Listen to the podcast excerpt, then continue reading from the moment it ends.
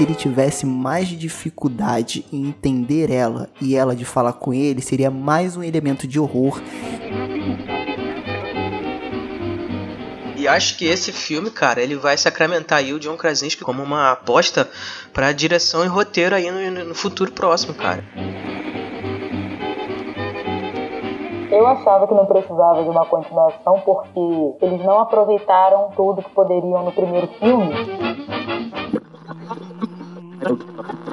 Sintonize sua rádio e prepare teus ouvidos para o terror. Este é o podcast Frequência Fantasma.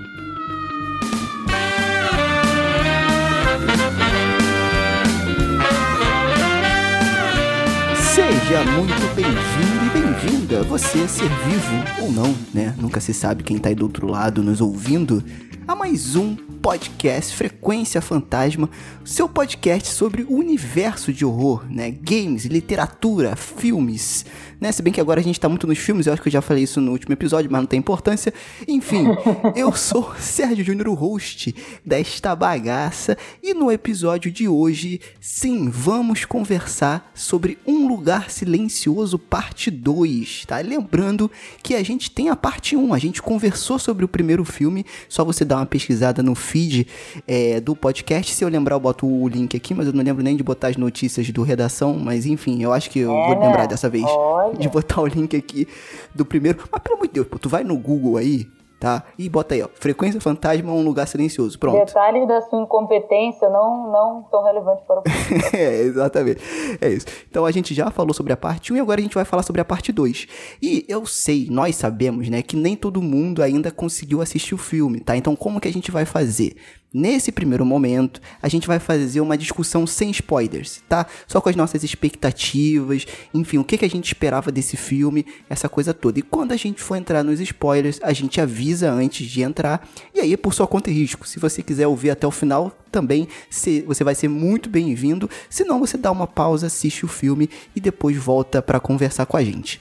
Beleza? Então é isso. Antes de eu apresentar essa mulambada. Ah, não, mulambada eu não vou falar porque isso é uma ofensa muito grave. Pior é do que outra. Porque é verdade, que é verdade. é essa, meu irmão? o quê?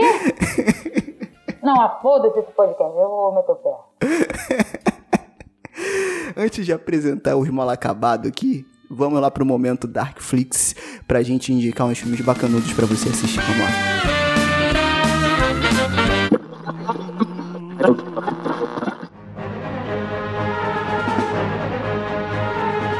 E é isso, estamos aqui no nosso momento Darkflix.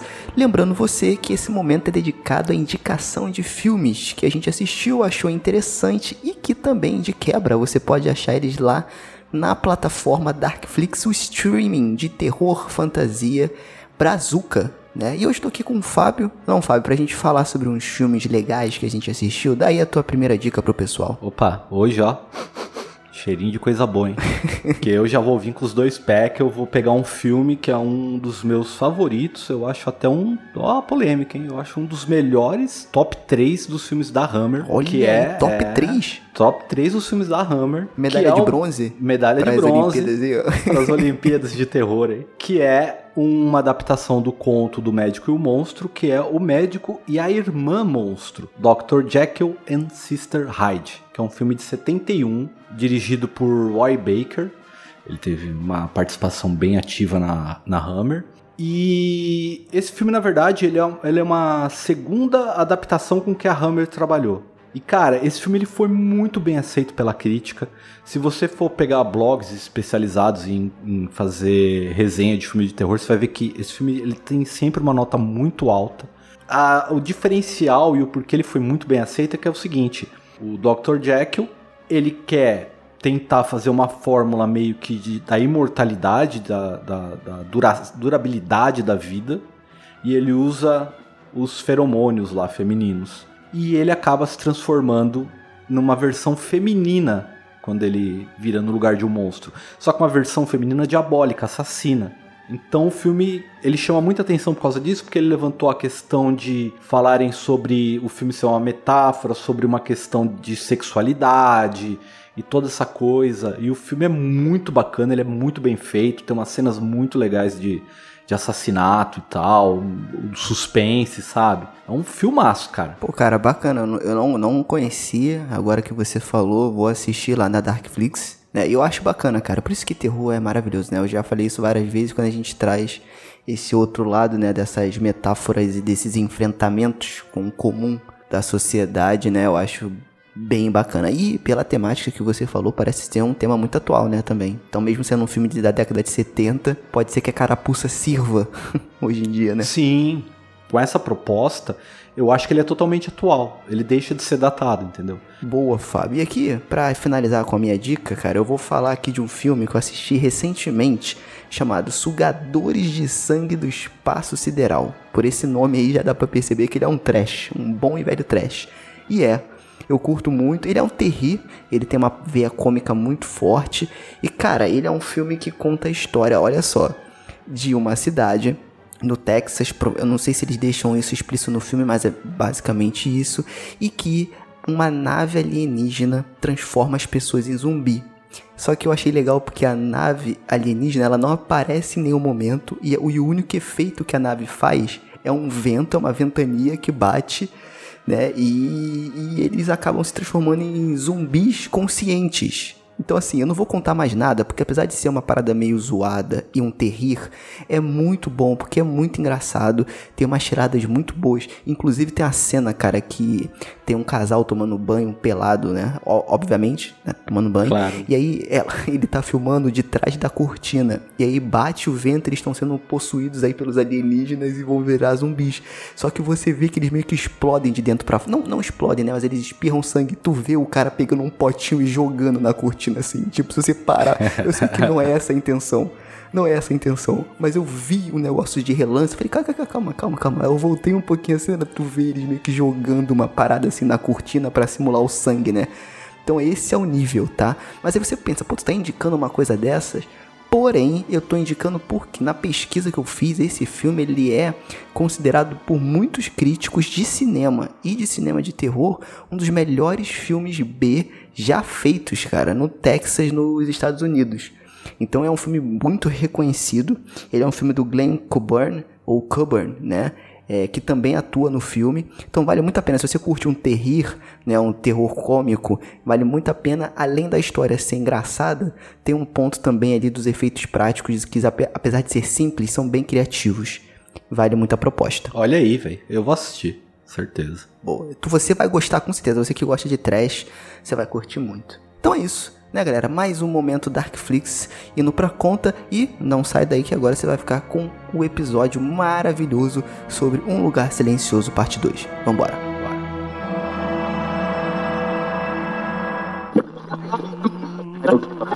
E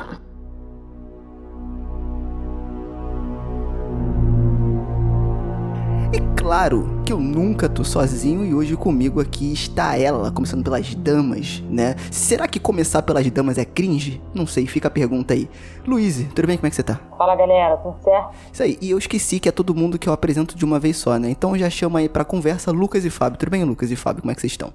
Beleza? Lucas e Fábio. O que, que, é cringe? Crise Greg. eu fiquei meio ausente esses dias e eu só ouço falar dessa palavra. Eu já mandei tomar no cu umas quatro vezes uns caras. eu não sei se é ofensa. Cara, me O cringe eu falo mais se fuder. É a tua, né? É a tua mãe. É a tua, é a tua mãe. Isso, é muito cringe, é a sua mãe. Em comentários. Cara, não, cringe... mas ah, fala, eu, fui não, eu fui descobrir o significado disso aí e descobri também que é, para quem nasceu aí entre 1980 e 1995, né, os famosos Millennium ou geração X, se eu não me engano, ou Y, sei lá, eu tô perdido nessa, nessa maluquice aí.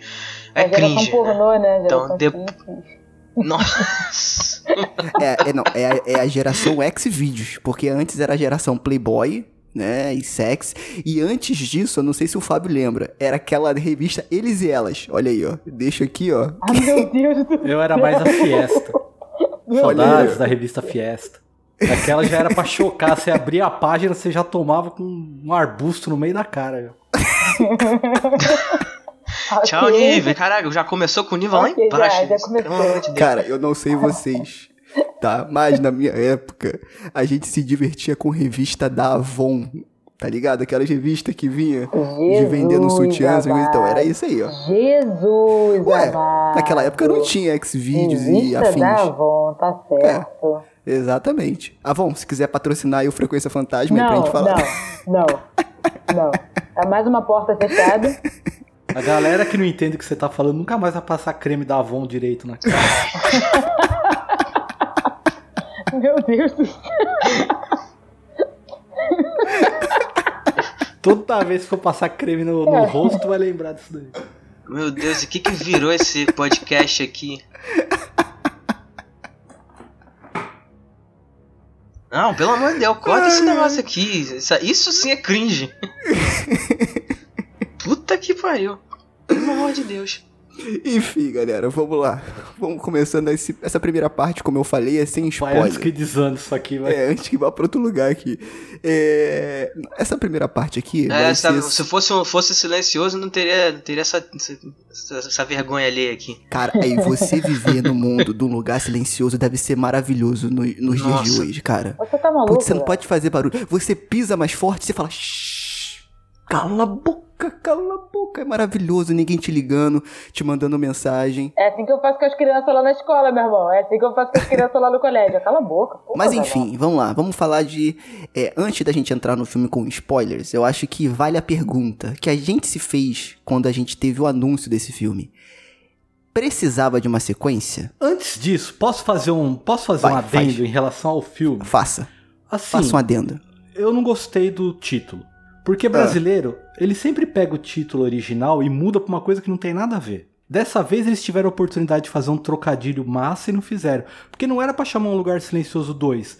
Era para chamar o lugar continua silencioso. E já é referência à própria continuação.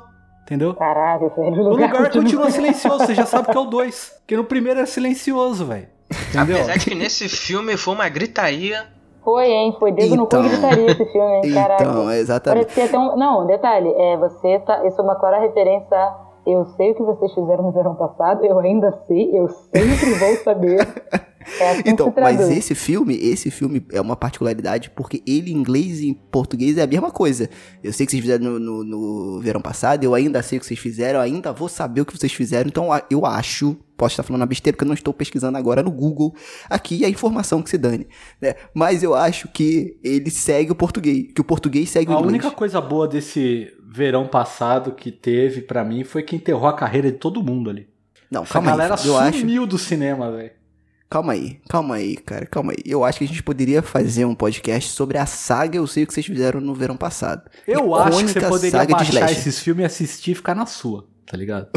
Guarda pra você essas coisas aí. Meu Deus. Mas eu não acho nada, né? Gente. Né? Então, só pensei algo assim. O Fábio, o Fábio voltou Nossa. com sangue nos olhos, mano. Nossa, uma faca no dente. Gente, que grosso. Meu Deus. Caraca, Tramontina, mano. Tramontina. Bruto. Desculpa, desculpa, Eu pensei alto, é. desculpa. Bruto. Desculpa. Eu pensei alto, é ótimo. É eu pensei então, alto, meu Deus do céu. Eu, eu, já, eu, eu já vou lançar a braba aqui, porque a Luíse, ah. o primeiro comentário que ela fez quando a gente assistiu o filme foi: Eu acho que não precisava de uma sequência. Então eu quero que você hum. discorra agora. Porque eu acho, eu achava super necessário ter uma sequência. Eu quero que você me explique o porquê então, que você então, acha que não eu, era necessário. Eu não achava necessário antes da Luíse entrar, mas eu assisti o filme, entendi e falei, fez sentido. Então vai lá, Luiz. Eu achava que não precisava de uma continuação porque a impressão que eu tive no decorrer da história foi, foi de que eles não aproveitaram tudo que poderiam no primeiro filme e aí eles meio que colocaram esse recorte. Eu, eu tive essa impressão, não que seja isso, a ideia deles, foi o que eu pensei. E aí eu falei assim, poxa, eu acredito que a história teve um fechamento bacana e quando eu vi essa continuação, me lembrou muito essa questão assim, ah, é uma, um universo expandido, olha só, um universo expandido, tipo, coisas, detalhes que gostaríamos de ter exibido antes, só que ia ficar muito grande, e aí sabe como é que é, aquela fórmula de uma hora e meia, uma hora e quarenta mais viável, mas eu concordo com o Fábio nesse sentido. Eu falei assim, é um bom filme, sabe? Não tem, essa não é a questão, a qualidade do filme, tá tudo lá, como no primeiro, mas é aquilo. Pareceu mais que foi um, um gostinho, sabe? Ó, a gente vai te dar mais um pouco disso aqui que foi muito bom. mas não sinto que a história necessitava tanto de uma continuação. E quando chegar na parte dos spoilers, a gente vai entender assim por quê, né? Não tinha tanto essa necessidade, ah, preciso saber o que acontece depois. Quando a parte 1 terminou, eu fiquei muito na vontade de saber o porquê que estava acontecendo, quem eram esses bichos, mesmo sabendo, tá? Que no primeiro filme ele já estabelece muito bem as regras do jogo. Só que o que eu fiquei feliz, né? De novo, a gente não vai dar o spoiler aqui agora, mas o segundo filme ele expande o universo e te dá outras possibilidades. Eu quero deixar claro aqui que esse comentário da Luiz, eu fiquei pensando toda hora em John Krasinski Cut.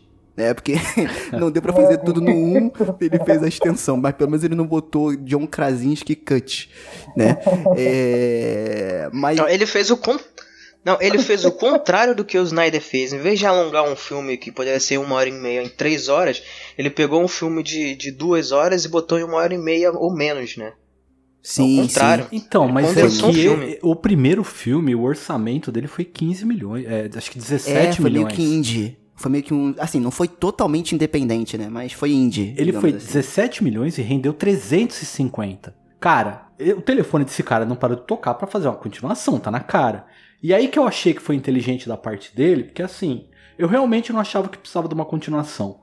Aliás, eu tive um, um pensamento equivocado sobre o final do primeiro filme. Porque eu achei que tinha ficado meio aberto, a gente no podcast discutiu isso quando a gente gravou do primeiro, que eu falei, não, eu acho que morreu todo mundo, porque os bichos estão vindo e uma hora vai acabar as balas. Reassistindo Sim. o filme para poder gravar, eu vi que na verdade eram só dois que estavam indo. Então faz sentido eles terem dado conta.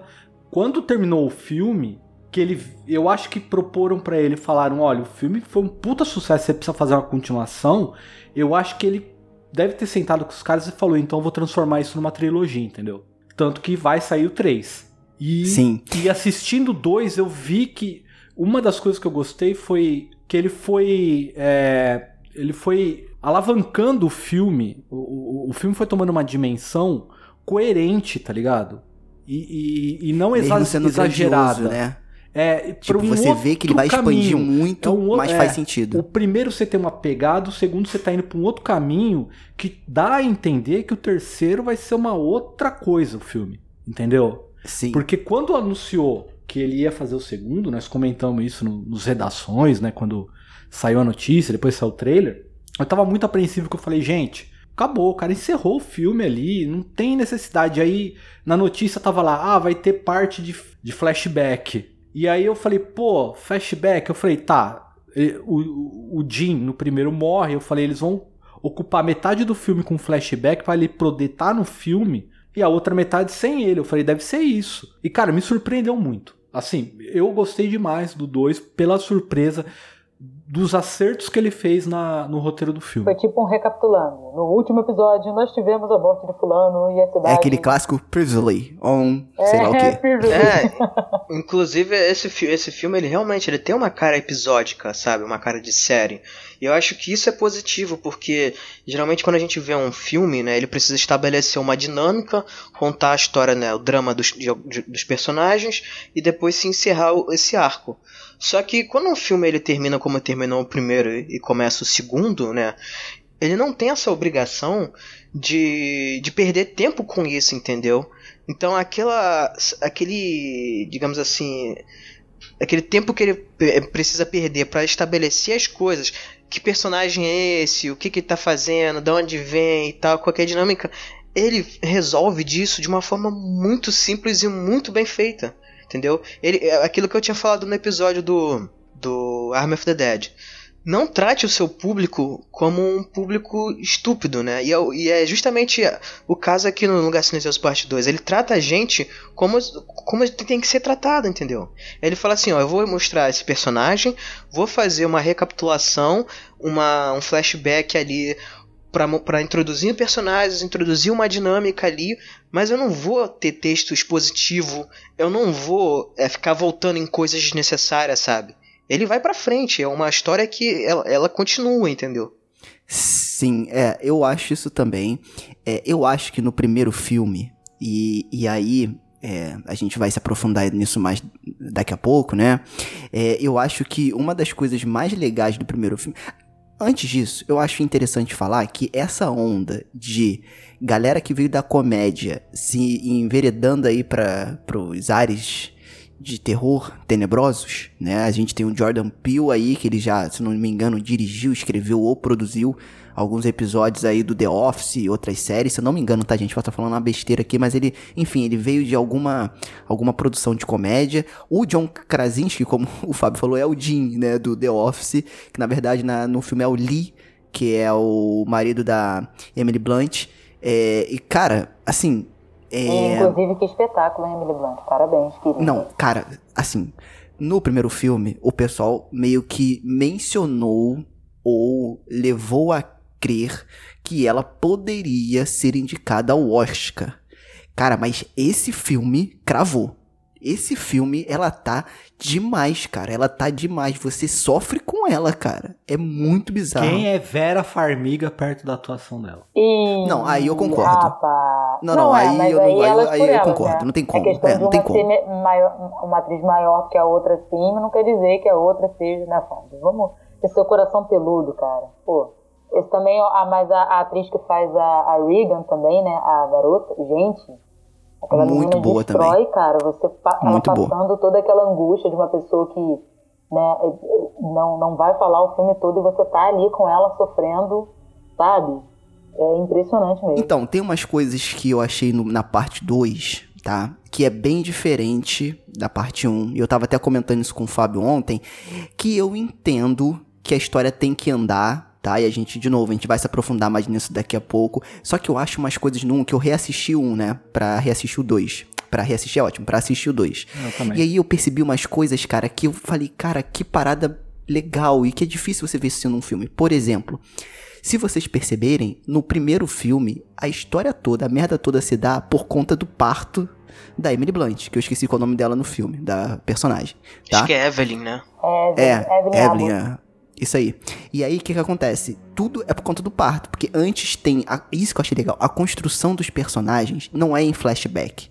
A construção dos personagens é ele usando elementos narrativos do filme para você criar esse relacionamento com eles. Então tem desde a trilha de areia, quando, quanto também é, os passos que eles marcaram nas tábuas né, para você não fazer barulho, essa coisa toda. Então, cara, tudo isso, cada lugar que eles iam que tinha um elemento narrativo que poderia gerar barulho, ele criava uma situação para poder criar esse relacionamento mais forte entre os personagens. Então, olha que genial, o filme com muitas poucas falas, em momentos muito pontuais, ele consegue te conquistar muito mais do que muitos filmes com texto super elaborado, com várias falas e sem ficar chato. Eu acho isso bem bacana porque O Lugar Silencioso é um filme pop. Ele é um terror pop. Uhum. Só que ele é um terror pop muito bem feito. Eu achei ele um terror pop maravilhoso. Ele é o melhor exemplo de terror pop hoje, entendeu? E eu posso falar isso porque eu. E o 2, eu acho ele muito menos terror ainda. Eu acho ele mais drama. O 2 eu acho mais ação. Mas eu entendo por quê. Eu acho tá? mais mas, a pegada mais o drama mesmo. Porque no 1, um, você tem a construção daquele universo. Ele tá te mostrando a rotina, certo? Que são os bichos que eles têm uma mega audição, então você não pode fazer barulho. E como você se prepara para aquele mundo. Tanto que o filme começa no dia 89, né? E dá um salto depois pro dia 373, é, que é a véspera né, do nascimento do neném, e fica em cima daquilo. Você conhecendo, sabendo como. A inteligência deles para lidarem com aquilo. No 2, ele, ele não volta naquilo, porque ele, ele entendeu que você já pegou a pegada. Então simplesmente continua. Sim, isso é. Isso daí não vai ser apresentado para você. Você já sabe como é que funciona, meu amigo. Agora a questão aqui é humana. É mais humana. Você já sabe que a ameaça é o bicho, mas a gente tem outras ameaças também, que é o ser humano. Já passou mais de um ano. Porque são 300 é, então, 70 e poucos dias, né? Sim, mas eu acho isso meio clichê num, numa narrativa pós-apocalíptica, mas eu entendo. Eu entendo Cara, que é, se faz necessário seja... nesse mundo. Pois é, eu não entendo que seja clichê, realmente faz parte. É, é, é então, a narrativa pós-apocalíptica, é, você sabe que as pessoas vão fazer merda, que vão abusar uns dos outros. A gente tá vendo isso agora. Né? Não, é, é porque eu acho que às vezes é um, de, é um defeito meu de consumir muito conteúdo com essa narrativa. Então curto muito. Né? Então, por exemplo, eu tô rejogando Resident Evil 3, remake, jogo de vez em quando The Last of Us 2 só pra estar tá naquele mundo de novo. Vive numa pandemia. Então eu sou vivo numa pandemia. Gente, eu sou nós vivemos no Brasil, então já já Nós já estamos coisa no pós-apocalipse já tem uns 10 anos. Exatamente. Exatamente. Então, assim, cara, é. Assim, pode ser uma falha anos, minha. Cara. No... Eu acho que quando as caravelas chegaram aqui já fodeu com tudo. Tá ligado? É o Zinho então, falou, acho né? que o apocalipse chegando. Então, quando vocês falaram dessa questão, né, do filme ele ir para um caminho mais de ação, eu também tava com essa percepção quando eu vi os trailers, quando eu imaginei, ah, como é que vai ser, ah, qual vai ser a continuação natural desse filme, né? Ele vai escalar por uma coisa sempre maior, enfim, porque geralmente os filmes são assim, né? Eles começam a explorar o mundo que eles criaram e eles acabam crescendo demais as coisas. E aí, nesse segundo filme, eu me surpreendi positivamente porque eu não achei isso. Eu achei que dadas as devidas proporções, o filme ele conseguiu manter muito bem a questão de suspense, né? E às vezes até é, jump scares, alguma coisa assim, mas bem pontuais, tá? Nada exagerado, nada abusado nesse sentido. E eu achei que ele conseguiu manter a atmosfera do, do suspense que tinha no primeiro filme, cara. Assim, eu vou falar mais pra frente disso depois, com, quando for falar de spoilers, né? Pra poder exemplificar isso que eu tô dizendo. Mas, é, é, assim, pelo menos na minha visão, o filme ele conseguiu manter ali. Né? Ele não, não, acabou não virando um outro gênero. É, pra mim, o que que acontece? O primeiro filme é um filme de horror, tá? Com alguns elementos ali, trilha. E esse segundo filme, ele é só thriller. Ele é um thriller de suspense. É isso. Ele não tem nada de horror. Assim, no, na minha opinião, tá? Pode. Ele, ele tem elementos. Mas se a gente fosse. Eu porque eu sei, gente, que não é legal a gente definir por gênero. Um filme pode ser muitas coisas. Mas se você fosse indicar para alguém, você falaria: olha, é um filme, o parte 2 é um thriller de suspense. Eu ele é mais agitado mãe, do que o primeiro. A mesma coisa. Eu tava assistindo é. com a minha mãe e ela falou: ah, não achei que isso fosse um filme de terror. Achei que fosse Sim. mais ação, suspense. Exatamente. Então acho que pra gente fechar esse ciclo e voltar na pergunta inicial, pra gente começar a sessão de spoilers, né? É... Então, eu acho que era necessário. Eu não vou falar que era necessário, mas seria muito bem-vindo. Foi muito bem-vindo a parte 2. É, e eu fiquei mais preocupado quando eles falaram que já estava confirmado um 3. Então, agora é necessário. Sem o 2 sair. É. Entendeu? Então eu é, acho agora que. Agora a gente vê que é necessário um 3. Sim, sim. Eu acho que, pô, cara.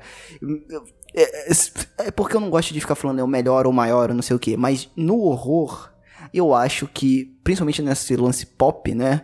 Primeiro que o Lugar Silencioso destruiu Invocação do Mal, mesmo sendo duas propostas totalmente diferentes, eu boto no mesmo na mesma prateleira de filme pop, né? Que é um filme pop destruiu, destruiu muito. Foi muito melhor, muito Inclusive, melhor. Inclusive, tá indo muito bem de crítica e público.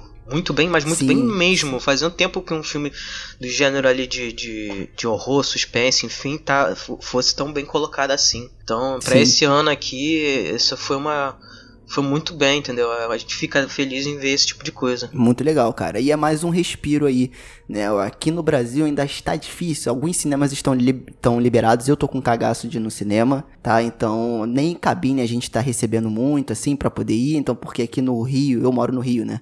É, eu acho que eu, Lucas e Luiz moramos no Rio, o Fábio no Paraná. Não sei como é que tá aí. Mas aqui o pessoal ainda tá meio receoso. Que né? loucura, Não é toda hora amigo. que tem cabine. É. Então, assim, a gente tá tá pegando assim contatos, enfim, para poder assistir os filmes, essas coisas todas. Só que é complicado a gente voltar no cinema, pelo menos aqui no Brasil, né? Então, a gente ter essa notícia que ele está indo muito bem de bilheteria e de crítica, mesmo que não seja aqui, né? Eu acho que quando a gente puder ir mais livremente no cinema aqui no Brasil, não sei se ele vai estar em cartaz, provavelmente não, mas o cinema vai ganhar muito e seria muito legal ver, entendeu? Essa retomada aqui no Brasil, porque, cara, a gente tava precisando de um bom filme de horror, assim, vindo de um cara do John Krasinski, que é um cara super carismático, um maluco inteligente, pô, que trabalhou no The Office, é lindo, Emily Blunt. Né? É, cara, o, e o, o elenco da parte 2 é é muito legal, tá é muito todo bom. mundo muito bem, cara, impressionante. Todo mundo muito bem. Até o então, bebê assim, é um filmão, tá cara, é um filmão. Pô, o bebê. Até o bebê. Até e acho que e acho que esse filme, cara, ele vai sacramentar aí o John Krasinski como uma, uma como uma aposta para direção e roteiro aí no, no, futuro próximo, cara. Acho que ele vai ser chamado para fazer muitos Sim. filmes aí, dirigir e roteirizar, né? E é, que bom, né? Porque eu, eu acho que ele sempre, ele sempre foi um bom ator e acho que ele se provou agora como diretor e roteirista também. Lembrando que ele é tanto do, da parte 1 quanto parte 2 diretor e roteirista do filme e ator porque na parte 1 ele atua, na 2 também ele aparece ali. É... Então vale muito a pena. Será que John, John Krasinski, ele já pode ser considerado, olha aí, eu vou fazer meio polêmico aqui agora.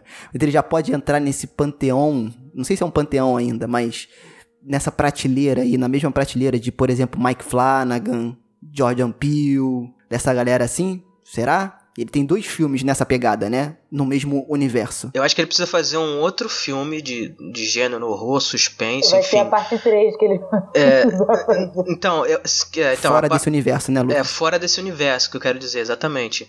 Né? Um filme que até tem um, um gênero diferente, enfim.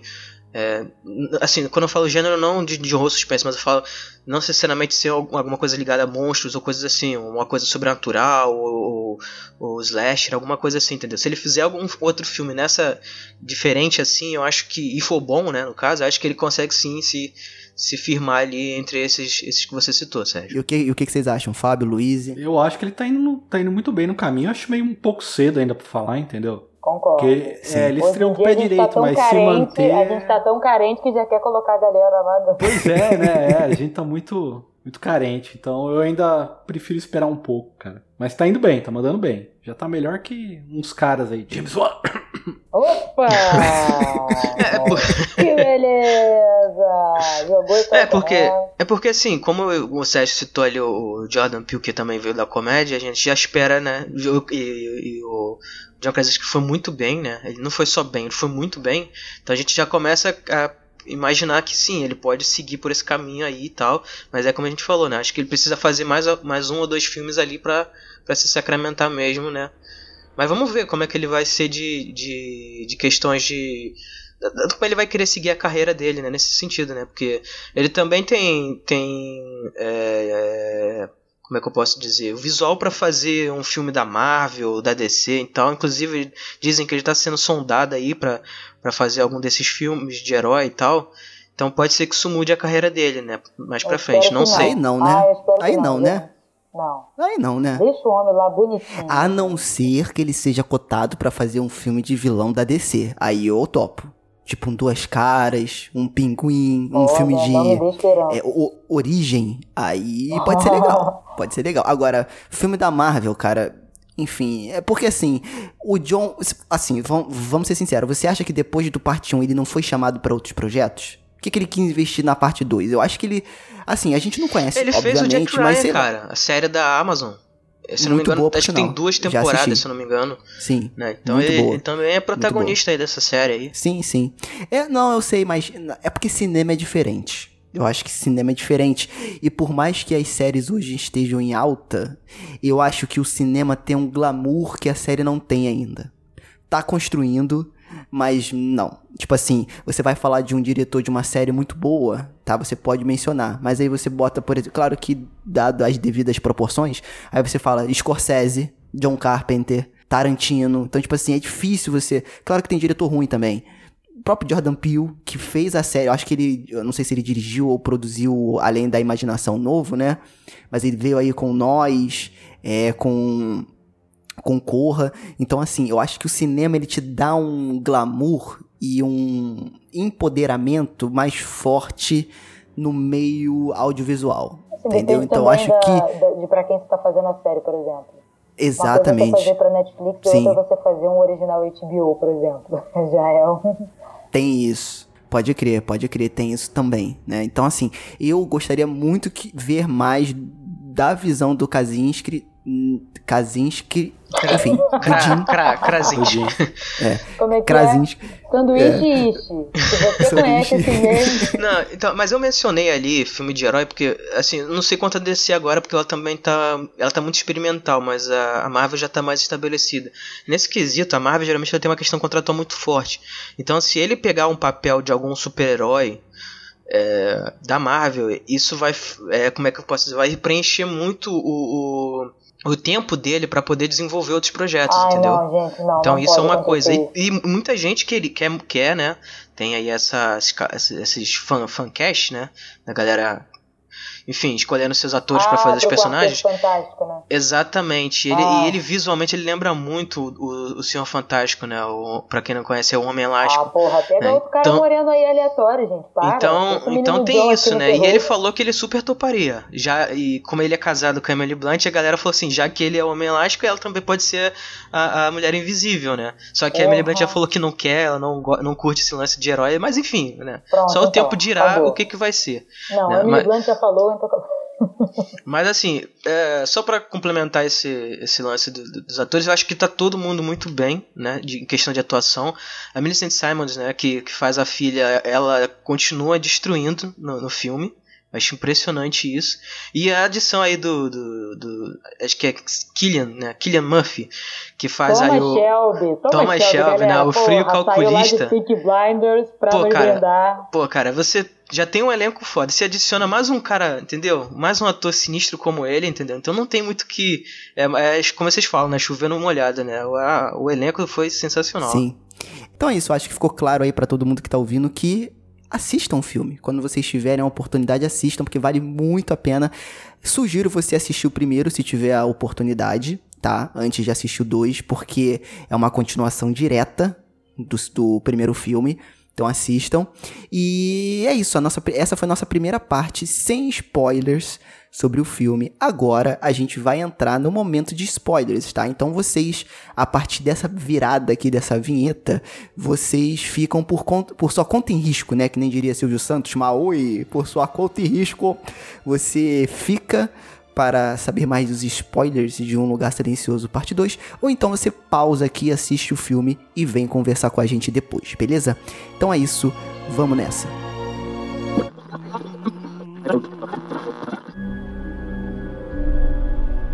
Então, a gente já falou algumas coisas, nossas expectativas, essa coisa toda. Agora vamos falar do filme, que é o que importa aqui, que eu estou muito empolgado para falar desse filme e já falo logo, esse não é um filme de horror. Como eu falei lá no início do sem spoilers, eu acho que esse filme ele é totalmente voltado mais para um thriller de suspense, até porque as coisas que geravam o horror no primeiro filme tá? Elas meio que deixaram de lado, muito pelo aquilo que o Fábio falou, porque, porque você já entende, mas eu acho que em algumas coisas eles poderiam dar um pouco mais de atenção.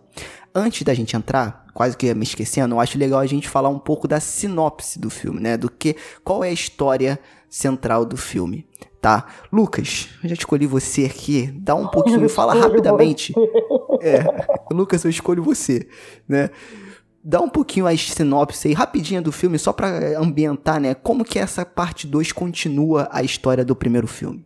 Bom, como a gente mencionou né, anteriormente, o filme, né, o primeiro filme, ele termina de uma forma muito, é, muito repentina, né? Então, dando a entender que ou o filme fica subentendido lá que eles deram um jeito de sobreviver ou não, ou é uma continuação, e foi o caso, né? Então, o filme é esse, esse segundo filme, ele faz uma, uma, uma, introdução rápida, como a gente mencionou, de um flashback para introduzir um personagem novo, e aí ele já segue é, contando a história dessa família, né? Então, após o fim do, do, dos acontecimentos do primeiro filme, né, o, o, Lee Abbott, que era o pai da família, morre, né, para poder salvar a família. A, a, a Regan né, ela descobre ali que o aparelho dela consegue né, neutralizar os, as criaturas de uma, de uma, certa forma. Eles conseguem matar, um, acho que uns dois monstros, né, se não me engano. E aí eles vão ter que seguir adiante, né, fugir da casa e procurar um novo abrigo, porque a casa ficou toda destruída no combate. E é um lugar perigoso de, de se continuar por causa dos barulhos e tudo mais. Né? E aí a gente segue essa nova dinâmica, porque agora eles têm um bebê recém-nascido né, para criar e, e, e, uma família já abalada porque perdeu, né, o, um, mais um membro, né. Então eles vão ter que seguir isso, né, e vão ter que lidar também com a ajuda de, com, a, com o aparecimento de novos personagens, né, para tentar descobrir uma maneira de, de sobreviver nesse mundo aí extremamente hostil. Boa. E aí que eu ia só só para complementar, né? Por que que eu acho o outro ele foi mais bem sucedido no horror do que esse? Tá? E eu entendo por quê, mas eu fiquei meio uh, com algumas coisas, eu tive que dar uma forçada. Por exemplo, no primeiro filme, a gente tá falando de roteiro, narrativa, tá? No primeiro filme, é.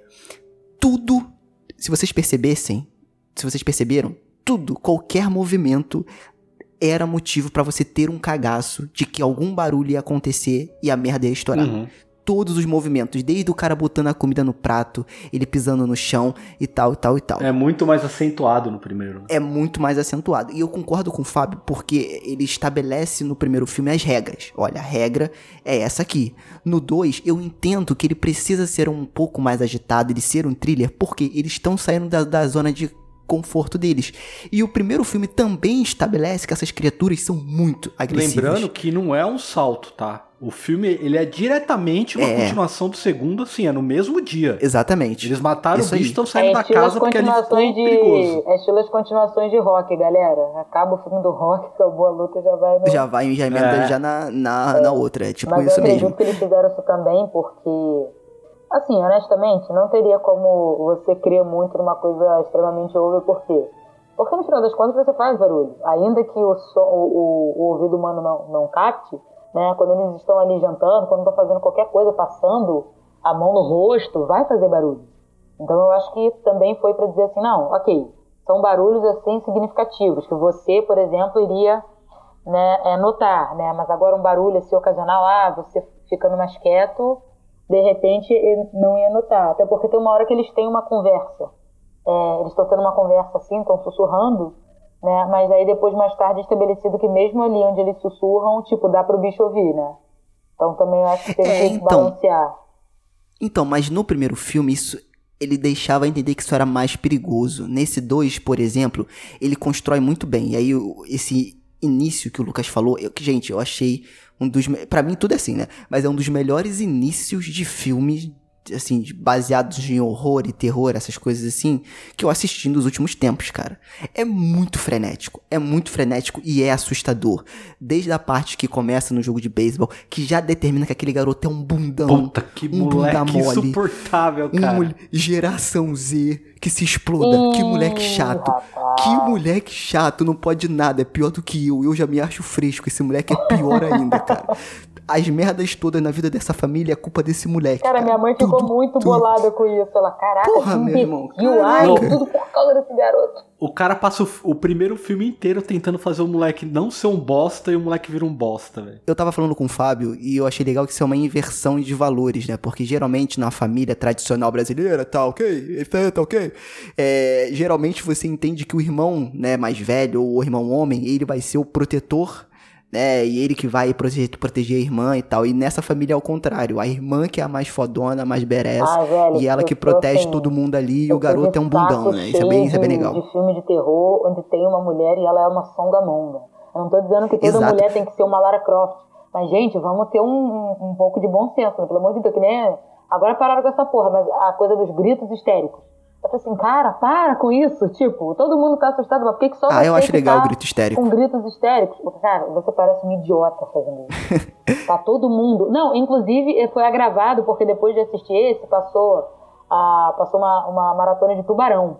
E no filme do Tubarão tem constantemente cenas onde tem alguém falando, fulano, aquela boca, não sei o que, o que, que você tá berrando? Caralho, velho. e as atitudes imbecis, é, essa coisa de você tá correndo na floresta e quem é que cai? Caraca, isso me deixava puta. Mas no primeiro filme você vê que, que o Jim, ele, quando ele sai pra pescar lá com o Jim é ótimo. É, é o Jim, velho, não tem jeito. O Lee, cara, o Lee. Quando ele sai para pescar com o moleque, que a menina quer ir, ele não leva, e ela acha que é por conta da, dele tá culpando ela da morte do irmão. Mas você vê que é o filme inteiro ele tá levando o moleque porque o moleque é o mais frágil, ele precisa que o moleque fica forte. Não pro moleque tomar a liderança no lugar dele caso aconteça alguma coisa. É a questão da independência deles. Ele precisa que todo mundo seja forte. A menina já é, entendeu? E no 2 é, isso, é, isso é verdade. Não funciona. O moleque continua um puta de um bosta, velho. Aquele moleque. É, assim, eu, então, eu achei que na verdade o final do filme ele, ele tem uma redenção pros dois né? Porque a garota, por mais que ela seja corajosa, corajosa, ela é muito, digamos assim, ela não Impulsiva. mede muito muito é. impulsiva, entendeu? É verdade, né? E, e o, assim. só que a impulsividade dela levou eles a progredirem no sentido de encontrar uma solução ali, talvez um princípio de solução para resolver essa crise mundial, né? Digamos assim. E o garoto, né? Ele, ele, ele tem um medo muito grande, né? A gente vê isso desde o primeiro filme, quando o pai começa a falar com ele debaixo da cachoeira, ele fala assim: "Não, aqui você não precisa se preocupar porque o som da cachoeira ele vai abafar o nosso som da voz, então a gente pode falar tranquilo". Né? E você vê que o garoto ele é extremamente é, amedrontado com, a, com as criaturas e tudo mais. Só que no final desse filme eu sinto que meio que existe uma redenção, né? Porque o garoto enfrenta a criatura ali no final, né? Então eu acho que ele, ele meio que. Ele faz uma merda colossal, mas tudo bem. Exatamente, né? Ele faz meio que isso. A garota faz uma besteira no primeiro filme, e nesse segundo filme o garoto é que faz a besteira, né? Então eu acho que, que ele tá trabalhando os personagens de uma forma muito natural. Não, eu, eu acho que não foi muito forçado porque são crianças. E criança faz besteira. Sim, sim. Não, não, sim. Eu, não, eu, mentira, eu, sério? A criança faz besteira, o moleque é um puta de um bunda mole, normal. Vai sempre ser, Fábio sabe? foi criado por lobos, público. Desculpa aí, mas ele foi mas... criado por lobos. Não, mas o, o, uma coisa que me incomodou um pouco é a parte em que ela sai e fala pro moleque, fica com a criança.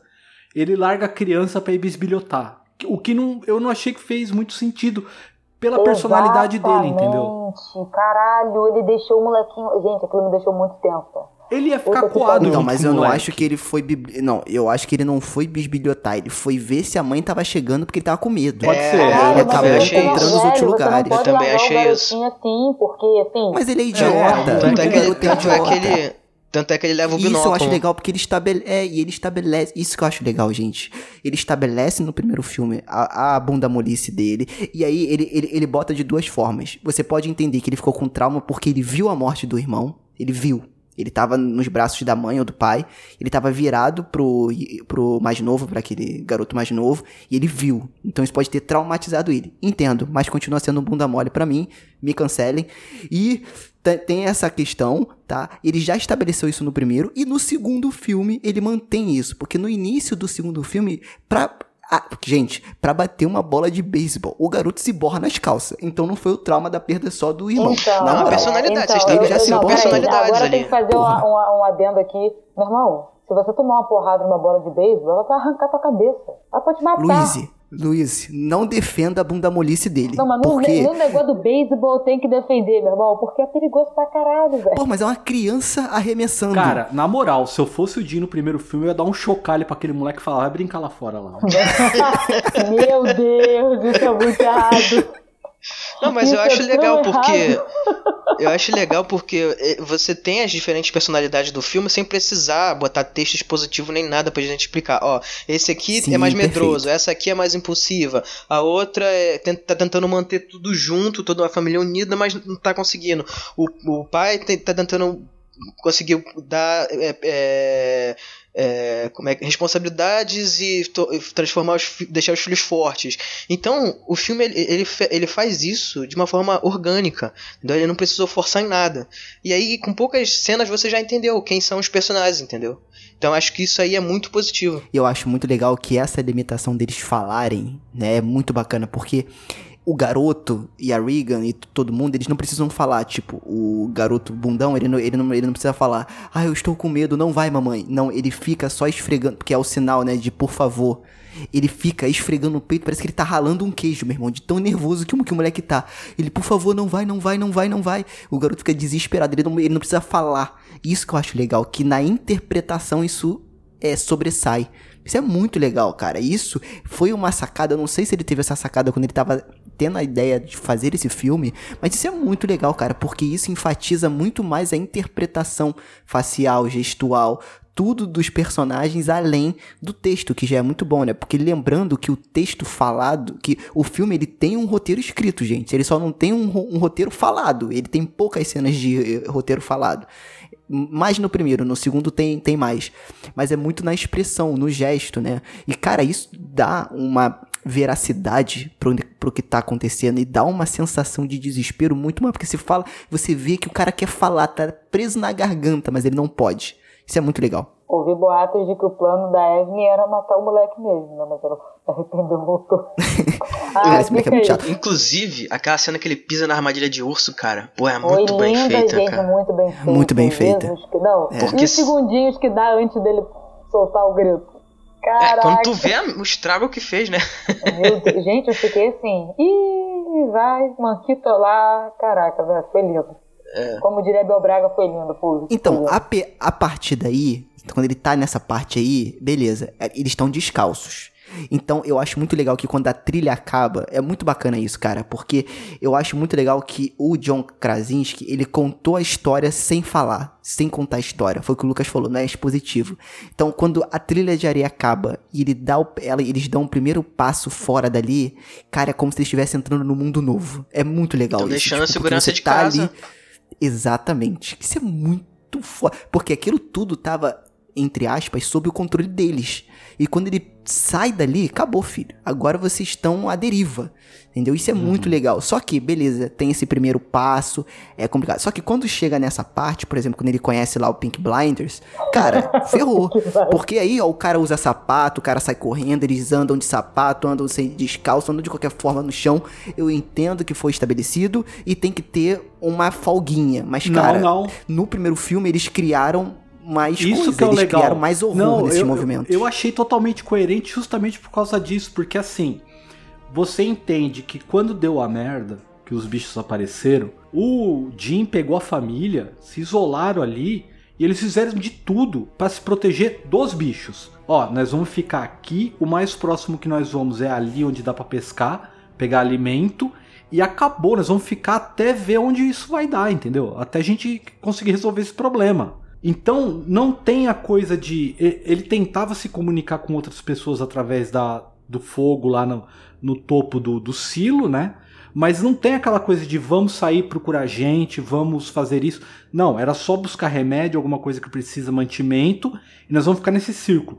Enquanto isso, os seres humanos em volta, eles estão se organizando conforme dá e conforme cada um. Não é todo mundo que age da mesma maneira. Do mesmo jeito que ele Exatamente. falou, eu vou me privar de todo barulho, tem um cara que ele tá ali falando, eu vou tentar não fazer barulho, mas eu vou me armar para me preparar para os bichos. Então tem armadilha, tem um monte de coisa. A dele, a- onde ele morava, o Jim, era alarmes. A do cara era armadilhas, entendeu? Então o cara tava menos preocupado com o barulho e mais com a sobrevivência mesmo, de uma hora vão me atacar, entendeu? Isso eu achei esse contraponto legal, cada um age de uma maneira, até você encontrar o outro. É, eu não tinha pensado por esse lado. Boa. Por isso que eu achei mais humano esse filme. Esse filme é mais sobre as relações humanas. Essa parte da segurança da, da casa me lembrou muito. Galera que leu com certeza vai se recordar. Do Eu Sou a Lenda tem um trecho do livro né, que o Robert Neville ele fala né, que se os vampiros destruírem a casa que ele tá morando, vai dar um trabalhão para ele construir toda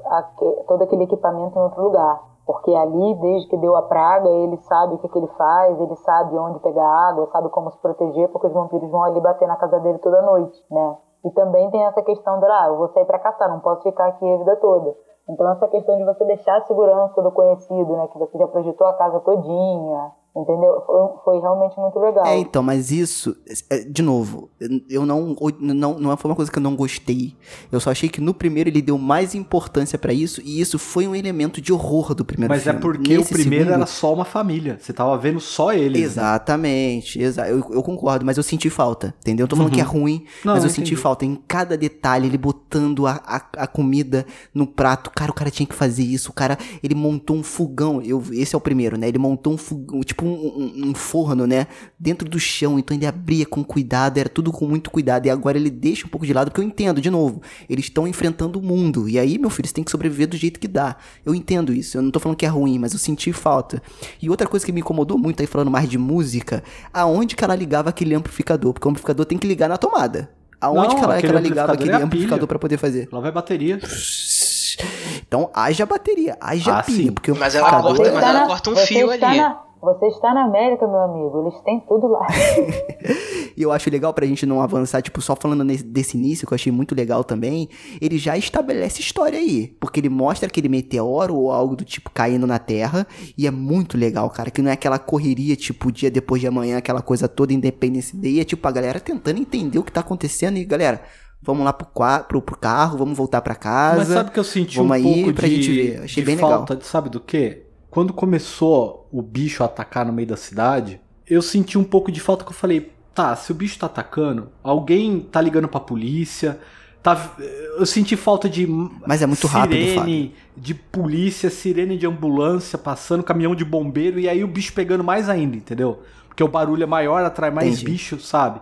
Mas eu entendo que foi muito bem feita, principalmente a coreografia, porque ele tá agindo num monte de efeito que é feito pós-produção, entendeu? Pode crer. Então, no- você crer. exigir demais também, aí é foda. Tô passando um pano bonito pra isso daí, entendeu? E sem Apesar falar de que eu- essas Não, é cenas. foda.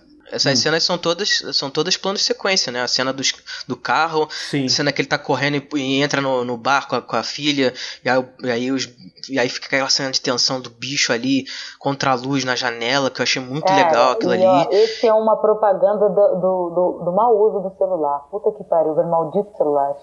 De quem? Os malditos celulares. O que que acontece quando eles estão no bar? Ah, é.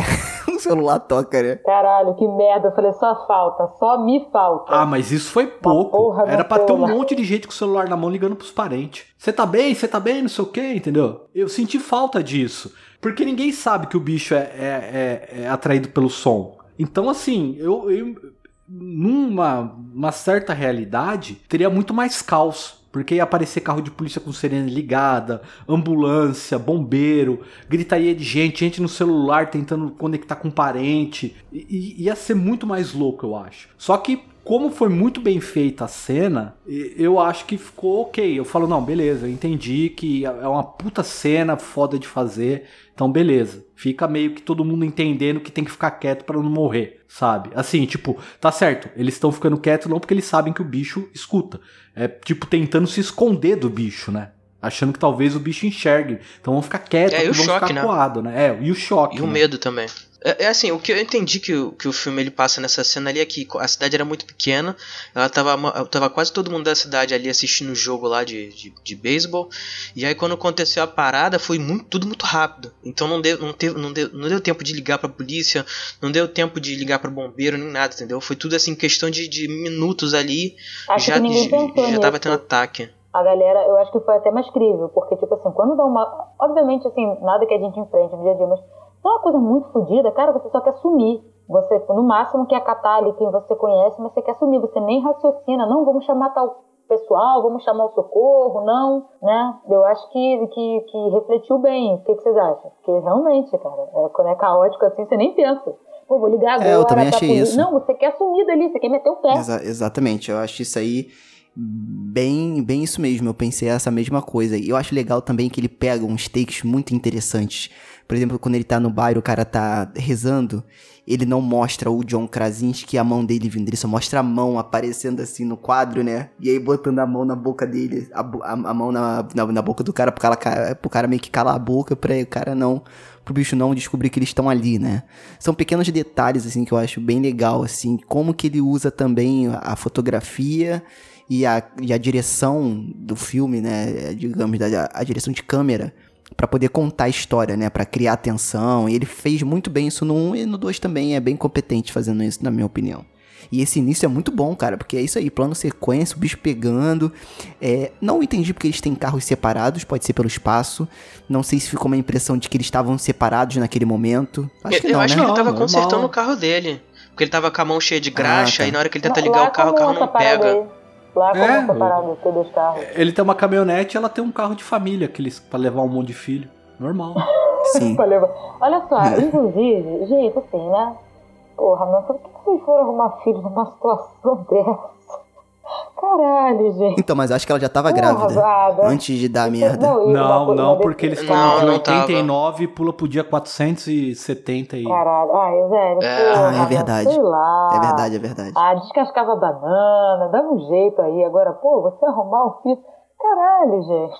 É você que vontade. Assim, Mas eu acho que é uma, é uma questão meio simbólica, né? Do tipo, apesar de tudo, parece impossível, tem como prosseguir a vida, sabe? Acho que foi meio simbólico. Tanto é que, Sim. que quando o, o Emmett, né? Que é o. Que eu vou chamar ele de Joel, né? Enfim, vou chamar ele de Joel, pronto.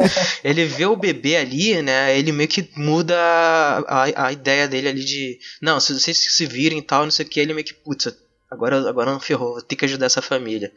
Né? Então acho que é meio isso. Porque eu só pensava no bebê. Eu falei assim, caralho, que jeito que vão dar. Bebê você não consegue controlar. Isso é muito velho. legal, Luiz. Porque no primeiro ele já tinha vários elementos que poderiam causar barulho e, e, gerar esse horror. E no segundo, ele não satisfeito, ele adiciona um elemento. Isso que eu achei legal no 2. Porque além deles continuarem a história, eles expandem o universo e as possibilidades. Então, cara, agora você tem a criança, você tem que levar a porra de um baú imenso com a criança dentro, sendo que tem o oxigênio, que o oxigênio pode acabar. Ou seja, é uma coisa em cima da outra e que você fica tenso, cara, no filme, é, quando cada coisa dessa vai meio que acabando, sabe? Tipo, ó, não dá jeito de botar ela dentro e, meu Deus, tá faltando oxigênio, eu vou ter que buscar oxigênio. Mano, e, e aí... É que aquele moleque não teve síndrome do bebê sacudido, meu irmão? Não tá moleira, não zoou, caralho. Porque foi frenético o ritmo do bebê. Não, e, e, e, aqui eu queria destacar, cara, que porque como ele soube trabalhar bem a tensão que o Sérgio estava falando. Porque no primeiro filme a, a tensão era estabelecer uma regra de barulho. E aí você tem uma criatura que você não sabe bem o que, que é, aquele mistério. O filme ele dá algumas pistas, mas não revela nada. E você tem o nascimento da criança. A criança vai nascer, ela vai ter que. O parto ela vai ter que dar um jeito de fazer sem fazer muito barulho. Né? Então vamos lá, essa é a tensão do filme. E nesse cara, ele assim, é muito natural o, a atenção do filme. É a questão do oxigênio do bebê, pro bebê não fazer barulho, que ela tem que conseguir. E o garoto que pisou na armadilha de urso, que faz todo sentido ter, uma, ter armadilhas espalhadas pelos lugares e tal e alguém acabar ferido e aí você e tem o, o garoto. filho da mãe depois vira ladrão de oxigênio ainda. então, cara, é assim, o filme o tempo todo ele, ele não ele não te deixa respirar, cara. É uma é, ele trabalha a atenção o tempo Sim. todo e aquele lance de você ter vários acontecimentos, se não me engano, são três acontecimentos separados, né, simultâneos, né, e cada um tem uma, uma atenção diferente e aquilo você, você não quer parar de assistir porque você quer ver o que vai acontecer, cara. Ele você mantém o senso de né? É, você mantém o senso de urgência até o final do filme, cara. Isso aí não é fácil de fazer não.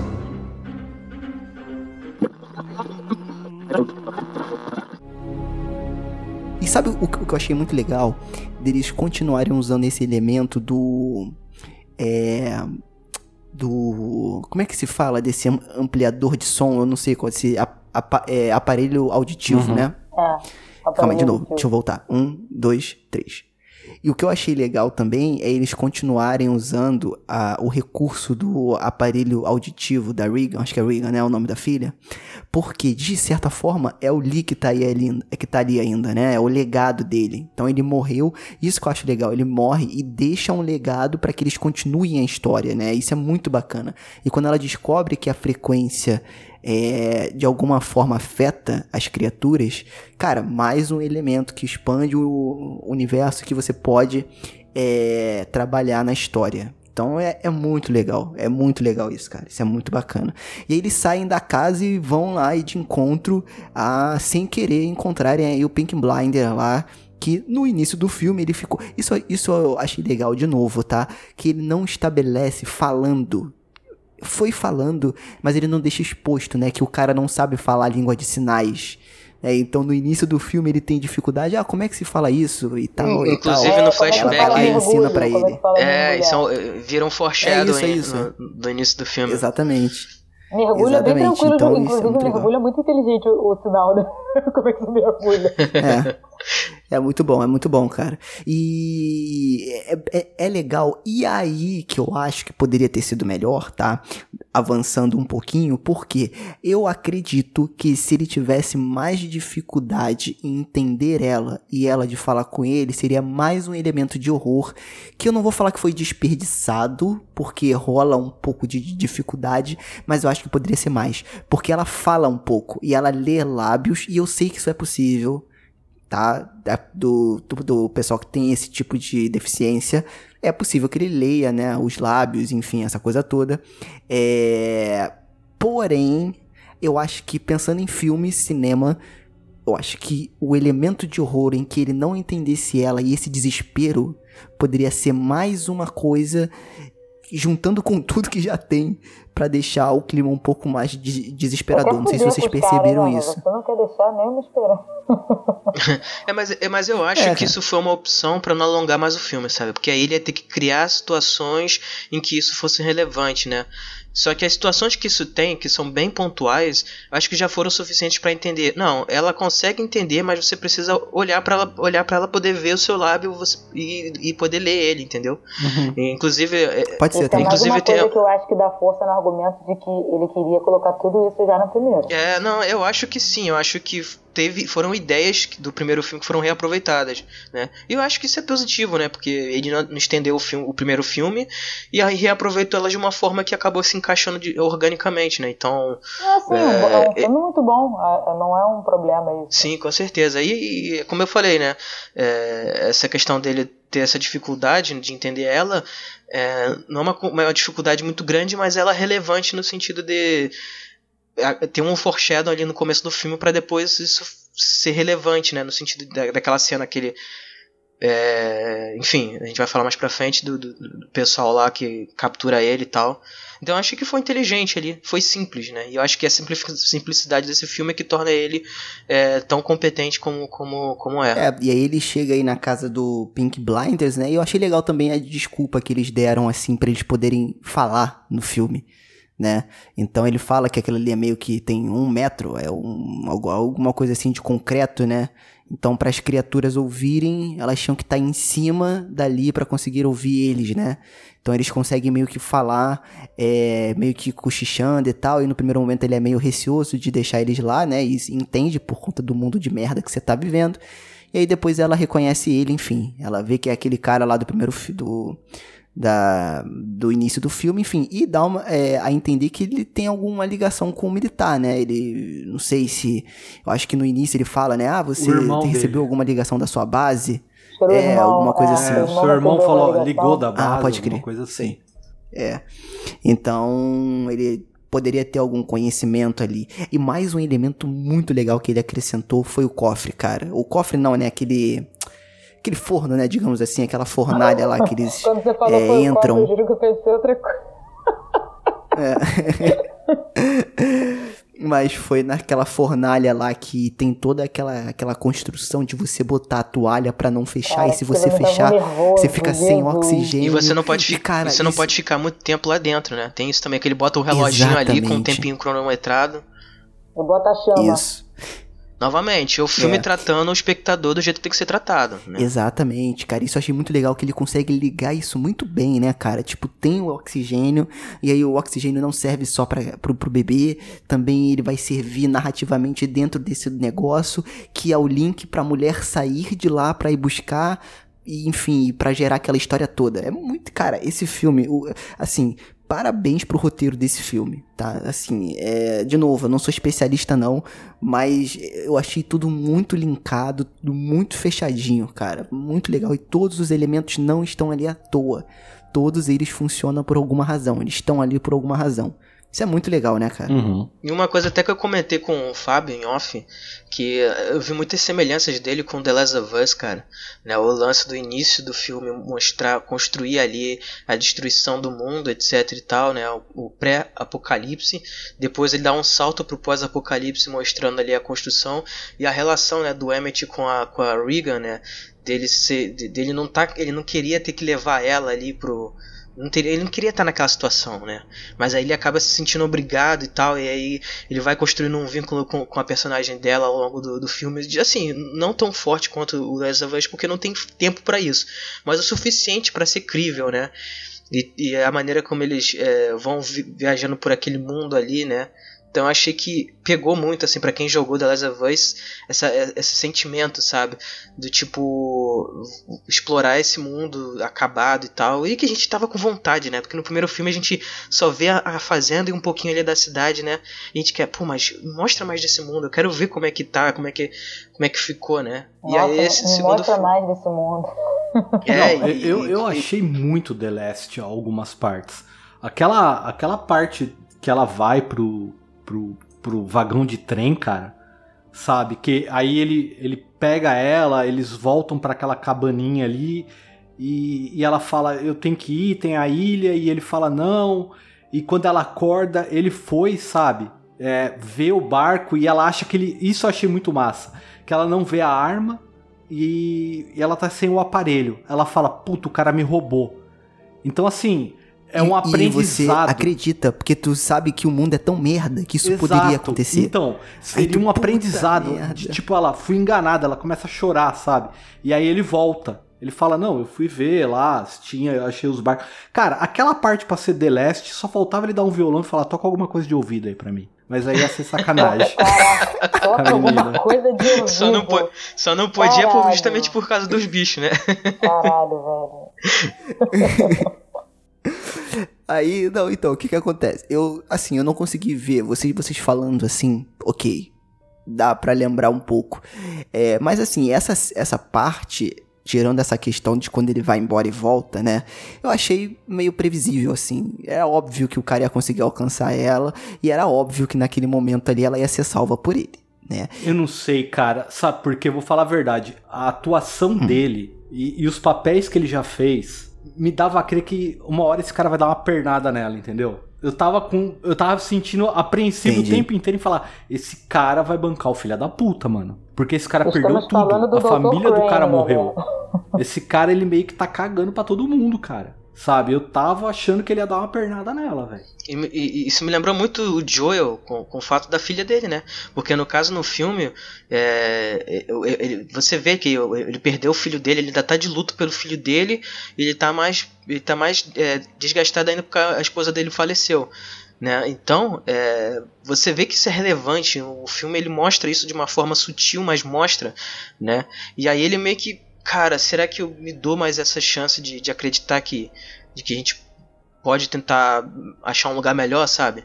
E aí ele vai nisso. Então eu vi muito de The Last of Us nisso aí, nessa questão também. Cara, uma, uma coisa também que eu achei sensacional foi a, aquela cena onde eles estão indo lá na direção, lá no pier, e aí você tem aquela galera meio selvagem que tá, que tá dominando ali. E não sei, assim, eu posso estar viajando, mas aquilo não lembrou um pouquinho Game of Thrones, a primeira temporada? Porque quando o, o, o guarda ele vai além da muralha, o que, que ele vê? Ele vê uma criancinha, uma garotinha, só que ela é uma White Walker, né? E aí do nada ela olha assim para ele e ela se mostra uma, uma vilã, vamos dizer assim. E é justamente o que acontece com ele, que ele olha assim a criancinha, ah, tá tudo bem e tal, não sei o que, daqui a pouco, meu irmão, a garota é uma filha da puta, prende ele lá. Porra, mas era óbvio não, que ela é, ia fazer ali aquilo foi ali vacilo também, né? cara. É um filme de Porra. terror, né, meu amigo? Mas... Você não vai olhar uma criança agachada, né? Não, e outra coisa também que eu fiquei muito feliz, amém, que não fizeram isso. Porque eu fiquei num, num, num cagaço, eu falei, velho, eles vão estuprar essa garota? Porque os caras estão olhando é, eu também fiquei falei, nessa tensão. Não tem necessidade disso, porque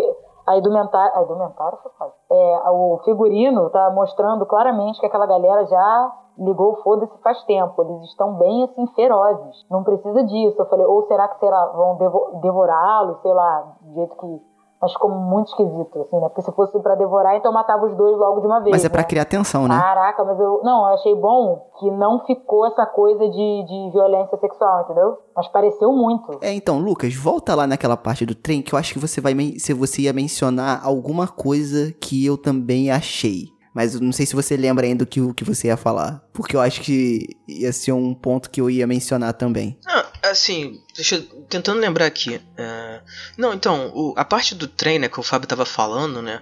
Porque ele estabelece algumas coisas ali do tipo. É, não se esquece que qualquer coisa pode fazer barulho. Aí você tem os pássaros ali, né? Então, tipo, ela mexeu ali os pássaros. É, entendeu? Tipo, não pode vacilar. Um segundo que você der de vacilo, você já era. E aí, quando os pássaros vão embora, a garota se acalma, né? A gente tem aquele jumpscare que não é um jumpscare por, por si só, né? Ele, ele tem uma função. É falar assim, não se esquece do barulho, não pode fazer barulho, né? E aí a garota vai lá, tenta pegar o medicamento que tá ali na, no vagão ali, e aí cai o, o negócio ali, ela toma aquele susto. E, cara, aparece a silhueta em, em, desfocada atrás do bicho. Exatamente. Então o filme, o, o filme te mostra assim, cara, a gente não perdeu a essência do, do horror, do suspense. Tá ali ainda. E a, aqueles pássaros que, que foram embora ali, você falou, ah, ufa, não deu nada demais? Não, deu, porque o bicho foi investigar o que, que era aquilo, entendeu? Então ele, o filme ele faz você esquecer das coisas para depois, momentos depois ele te relembrar e falar assim, tá vendo aquilo que você esqueceu? Ó a merda que vai dar ali, ó. Então, apesar de ser previsível, eu adorei essa, essa sequência, porque eu sabia que o cara ia salvar ela. Gente, no fundo todo mundo sabia que o cara ia chegar lá e ia salvar ela. Tava tudo levando para isso, tá? E a gente sabia que ela não ia morrer, entendeu? Mas É bem feito. Toda essa sequência dela é muito bem feito, cara. Quando, e, e, cara, me dá um nervoso quando a porra daquele que ela tira aquele aparelho e fica mudo. Eu falo, caraca, que nervoso. Quando ela acorda antes dela entrar no trem e ela começa a mexer nas coisas, eu falo, menina, para com isso. Não fica mexendo nas coisas, porque vai chamar o bicho. Só que você não consegue ouvir, você não consegue ter o nível de barulho que ela tá fazendo. Aí tu, caraca, meu Deus do céu, que nervoso. E aí quando ela cai no chão já no trem, quando ela pega lá o negócio, você, como o Lucas falou, você vê a, a silhueta, mas tá mudo. Você não consegue, como se ela não estivesse ouvindo.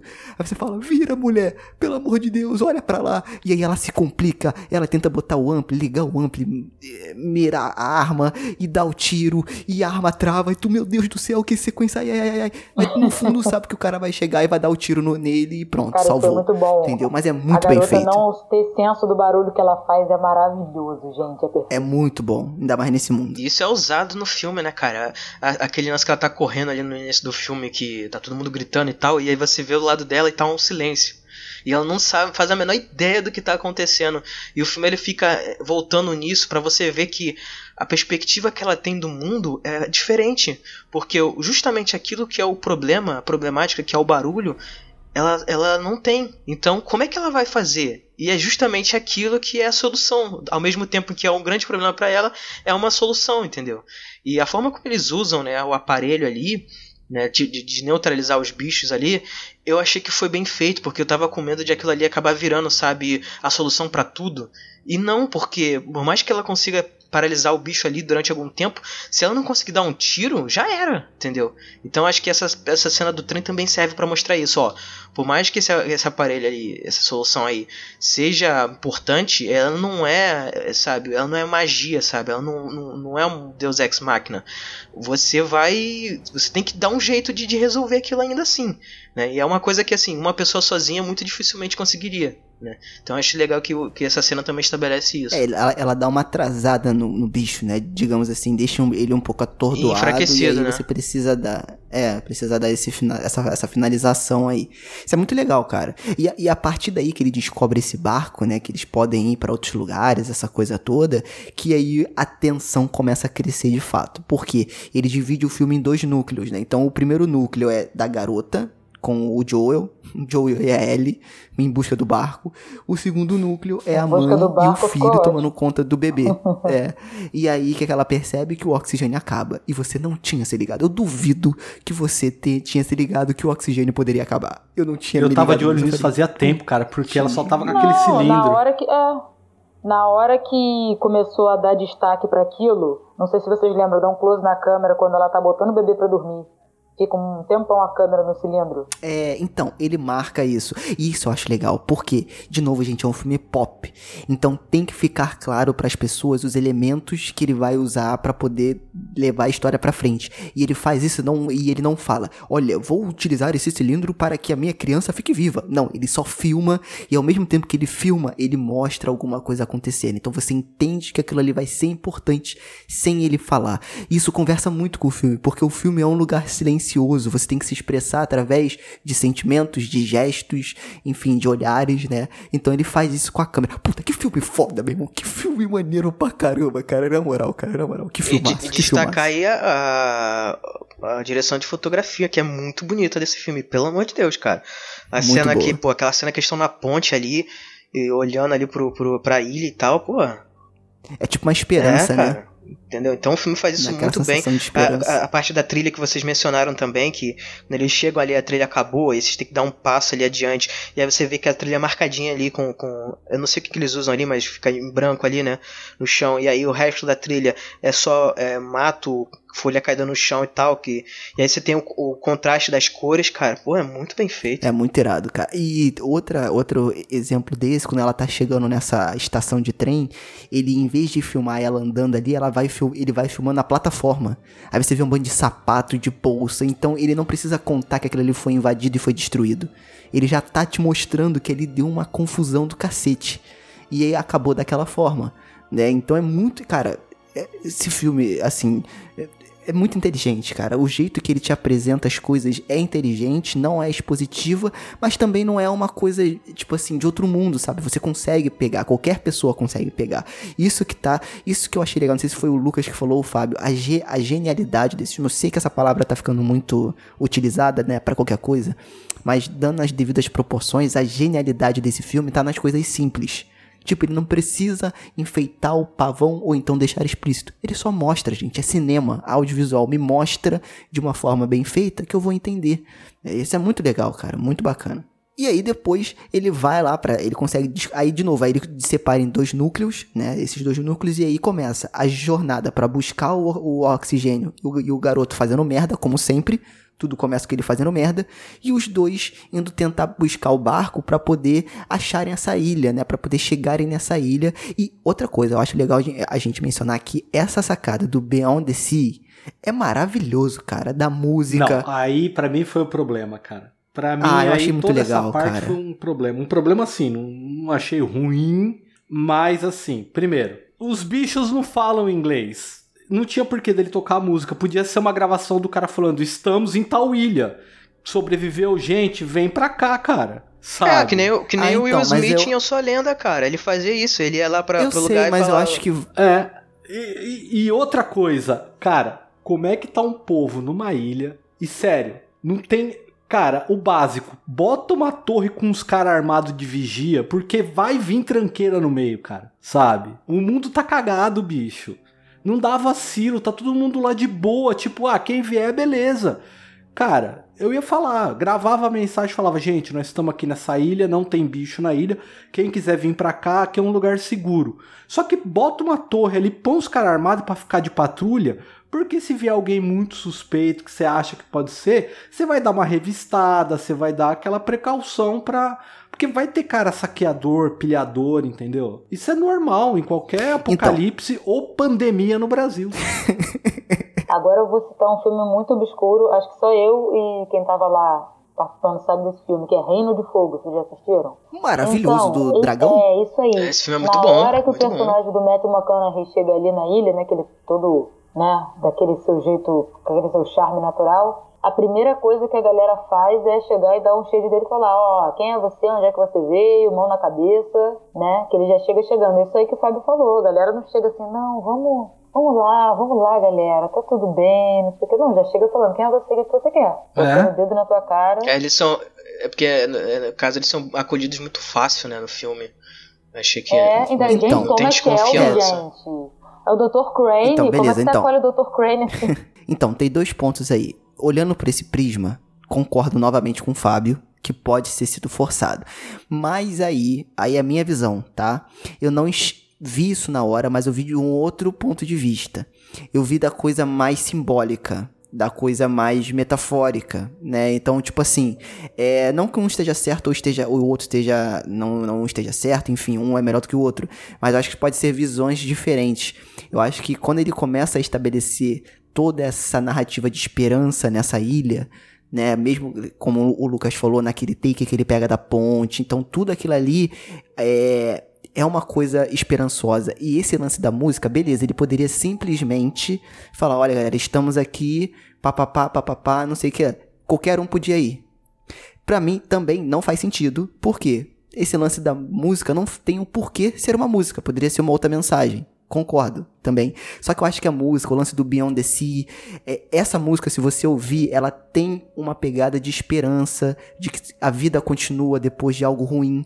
Então eu acho que tem um quê de simbolismo aí, entendeu? E eu acho que todo esse roteiro amarrado, ele não ia deixar isso passar. Eu acho que foi uma escolha, um risco que ele assumiu que, de fato, parece bobo. Não, beleza, não, beleza. Só que ele podia falar e deixar a música tocando, ou a música tocando de fundo enquanto ele fala. Mas se ele falar. co- Então, mas se ele falar, qualquer um podia ir. Mas a Todo ideia, mundo ia pegar a o ideia barco e ia querer ir pra lá. mas a era ideia brigar é todo essa. mundo. Se, assim, se o cara, se fosse só ele com a família dele na ilha, que tivesse lá, eu, eu poderia falar, não, tudo bem. Cada ser humano tem um tipo de reação, é por isso que o outro tava de bota, que eu justifiquei aquela hora, entendeu? Enquanto a família do Jim tava descalço, tomando precaução. Mas não, cara, era uma comunidade inteira, tinha uma galera lá. Alguém ia levantar a mão e falar: Sabe o que eu acho? Era bom a gente tomar uma certa precaução e colocar gente armada para vigiar. Entendeu? Alguém ia falar isso, cara. Então, mas aí eu acho que tem um outro simbolismo, que é da sociedade em paz. Pode ser piegas, pode ser babaquice, mas eu acho que no contexto do filme funciona, porque eles estão num mundo de merda. E quando eles veem. É a ideia de paraíso, o, né? A ideia de, de é. é. exatamente, isso aí. Quando o Pink Blider vê lá todo mundo na fogueira, é, é, é, dançando lá, feliz, as crianças soltas, isso dá uma esperança de que pode Cara, voltar a dar juro, certo. Eu tenho, a, eu tenho a mente Entendeu? muito podre, mano. Porque quando eu vi ele chegando e a turma, a churrasqueira acesa, eu falei, puta, eles estão comendo gente, mano. Eles estão comendo quem chega na ilha, cara. Foi a primeira coisa que eu pensei. Esses caras é canibal, mano. Esse foi longe. É, mas eu acho que realmente não faz sentido isso que eu, como o Fábio falou. Né? Por que, que não, não bota o cara falando ali é, na gravação e tal? Porque, como ela falou, ah, meu pai sempre ouviu ali as coisas e nunca achou nada, sabe? Eu tô ouvindo ali, até o, o, o Emmett fala, né? O Joey fala. É, eu tô ouvindo ali, não tem eu nada. Eu acho que essa desculpa eu acho que a desculpa que ele dá, eu, assim, não entendo de não, não, faz sentido. frequência. Não, foi bem feito. Mas ele, ele falou fala vale. do vale. Porque é, corta, faz sentido? corta o áudio mesmo. Não, não, sim, ah, tá. tudo bem, mas ele fala assim: ah, mas isso é só uma música, isso não, não, não significa nada, garoto. Não, tem um código ali, tá dizendo pra gente que tem uma, alguma coisa ali a mais, entendeu? E eu achei que, não, sabe, não precisava. Se, é, se não o cara de prova do Enem pra ir pra ilha, cara.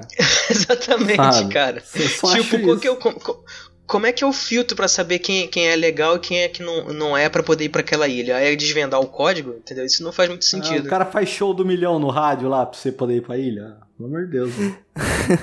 não, então, mas vocês não. É porque eu, eu, gostei muito do simbolismo. Mas vocês não acham que é meio que uma parada dos, dos, escolhidos? De novo, pode parecer piegas. Mas eu acho que, tipo assim, não é qualquer um que pode chegar ali. Porque a sociedade tá na merda. E todo mundo é um filho da mãe. E aí só as pessoas que entendessem o código poderiam ah, chegar ali, naquele ali lugar. Eu acho que é aquilo que, que você falou foi simbólico. Ele quis dizer o seguinte: aquele é o paraíso, é o lugar seguro. Exatamente. A partir dali tudo vai ficar bem. Então, então todo mundo é legal, todo mundo é bom e se você chegar lá você vai estar tá salvo. Entendeu? Tudo bem. E duas cenas depois tipo ele isso. quebra isso que ele estabeleceu, porque o bicho chega do barco. Pois é, o bicho chega com o capzinho de capitão lá, velho. Aí eu falei, fudeu. Foi outra coisa que eu achei também que, tipo, se o cara tivesse ligado. Se o cara. forçada. Se o cara tivesse tentado fugir, ligasse o barco e o bicho tivesse pulado em cima do barco e o barco ligado continuasse, mas o barco não tava ligado, cara. O, basicamente ah, não, o barco o foi levado pela maré e chegou na, na não, ilha. Você tem que ignorar, porque ali realmente. Eu falei, é. se eles, eles não ligaram o barco e chegaram lá, isso ia demorar dias pra maré levar. Se levasse ainda. Eles teriam que ligar. É, se tivesse um Mas remo, alguma coisa bicho, assim, até O bicho é sentido. é pesado, ele bateu no barco, o barco saiu sacudindo, pegou a, o embalo, sabe, da, da onda e foi também. Eu, eu achei ok, entendeu? Mas assim, faria muito mais sentido, mas aí eles também teriam que ligar. E eles poderiam ligar o barco porque a criatura não nada, entendeu? Então, dane-se, liga o barco faz barulho mesmo, deixa as criaturas na, na beira. É. Muito bem lembrado, Fábio. Mais uma coisa que eles estabelecem: a criatura não nada. Então eles podem criar alguma coisa, uma sociedade, uma comunidade, uma ilha, porque a criatura, a princípio, não nada, né? Ela chegou lá por conta do barco. Então isso é mais um recurso que eles estabeleceram aí também. De, mais a um elemento. da ilha de Paquetá tá de boa, hein?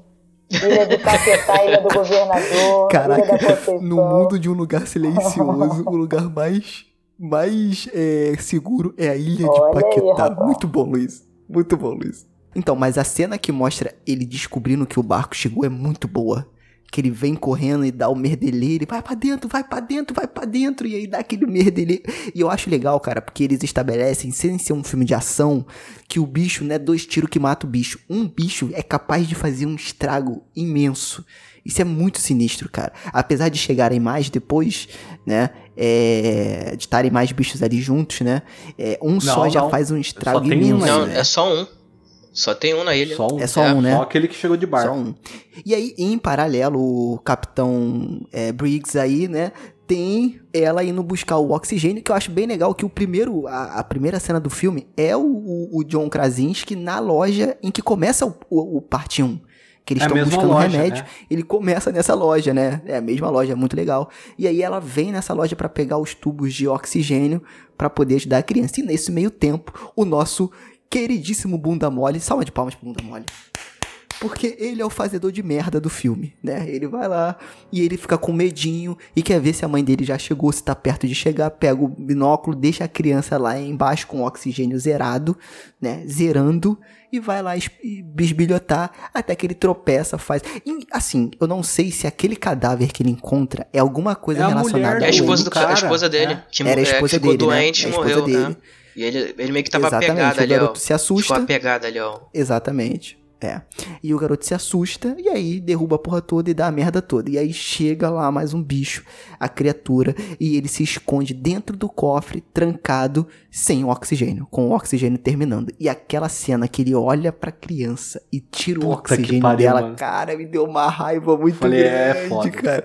Mas eu, eu, mas Fábio, eu entendo, cara. Eu entendo, porque você, pô, eu nunca fiquei, mas tipo assim, você ficar sem oxigênio durante muito tempo Tipo, direto, seguido assim, ó, pá, pá, pá, pá. Cara, deve dar um desespero muito grande, cara. Não, não é assim. O garoto se viu numa situação e... Você desmaia. Ele ia ter tontura e ia desmaiar, cara. É, então, mas quando a, quando a Emily chegou, ela já, já tava desmaiada. É, é, ele vai apagando, né? Ele vai apagando. É. E tipo assim, quando ela chega. E aí, gente, na moral, a cena de luta, digamos assim, entre aspas, dela contra a criatura é muito. Ela é muito Na moral, cara. Mulher, a, Lu, a Luísa falou que beleza, que não precisa ser todo o filme. Eu acho que, cara, a gente tem que entrar numa era em que a mulher seja a B10 e o homem seja o frágil. porque já tô cansado desse negócio de toda vez o homem tem que salvar a mulher, cara. Porque nesse filme, a Evelyn abala. A Emily Blunt abala quando ela vai destruir o, que que o é? monstro monstro. O que, que ela é?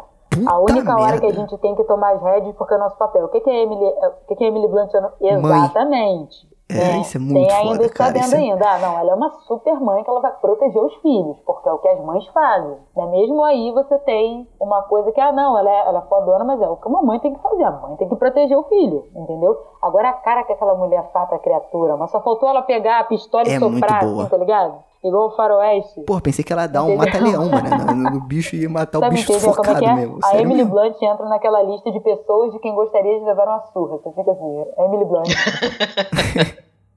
é, não, mas é, é, e assim, eu achei, eu achei que a cena ela foi super coerente, porque ela olhou, viu que o bicho tava lá embaixo, ela parou, raciocinou ali por dois, um minuto ali e falou assim: Eu vou botar isso aqui, vou explodir e vou chamar a atenção do bicho. Aí quando o bicho chega perto dela, que ela explode o negócio, pega fogo e a, água cai por cima dela, né? Que é, já tinha estabelecido isso no primeiro filme, né? Que o, o bicho ele, ele confunde o som, né? Então ele não vê que tem uma pessoa ali por causa da água caindo.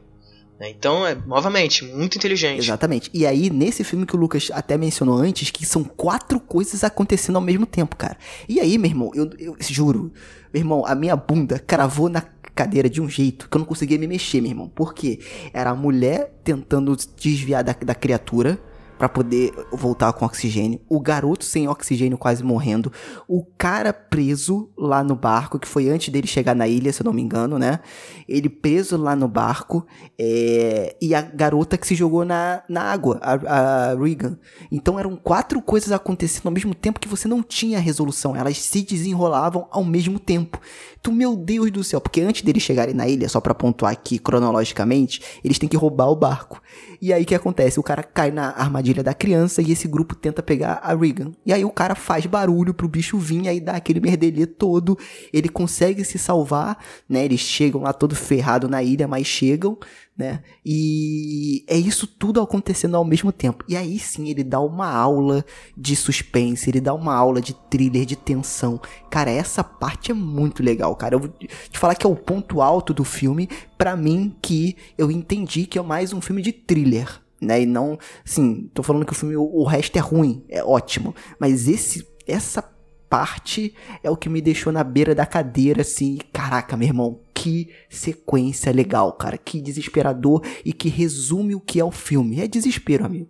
Fez barulho, é desespero, e é isso. Você não tá salvo, a criatura é agressiva e ela pode te matar a qualquer momento. Isso é muito legal, cara. E é sem cerimônia, né? Uma coisa que eu acho super positiva, que tipo assim, a criatura chega chegando, arranca a cabeça e mata, e aquilo ali não tem ah, não, Isso aí. não, peraí, ela vai Não, é ignorante mesmo. É pra você ficar. Tanto é que na, no começo do filme eu tomei vários sustos.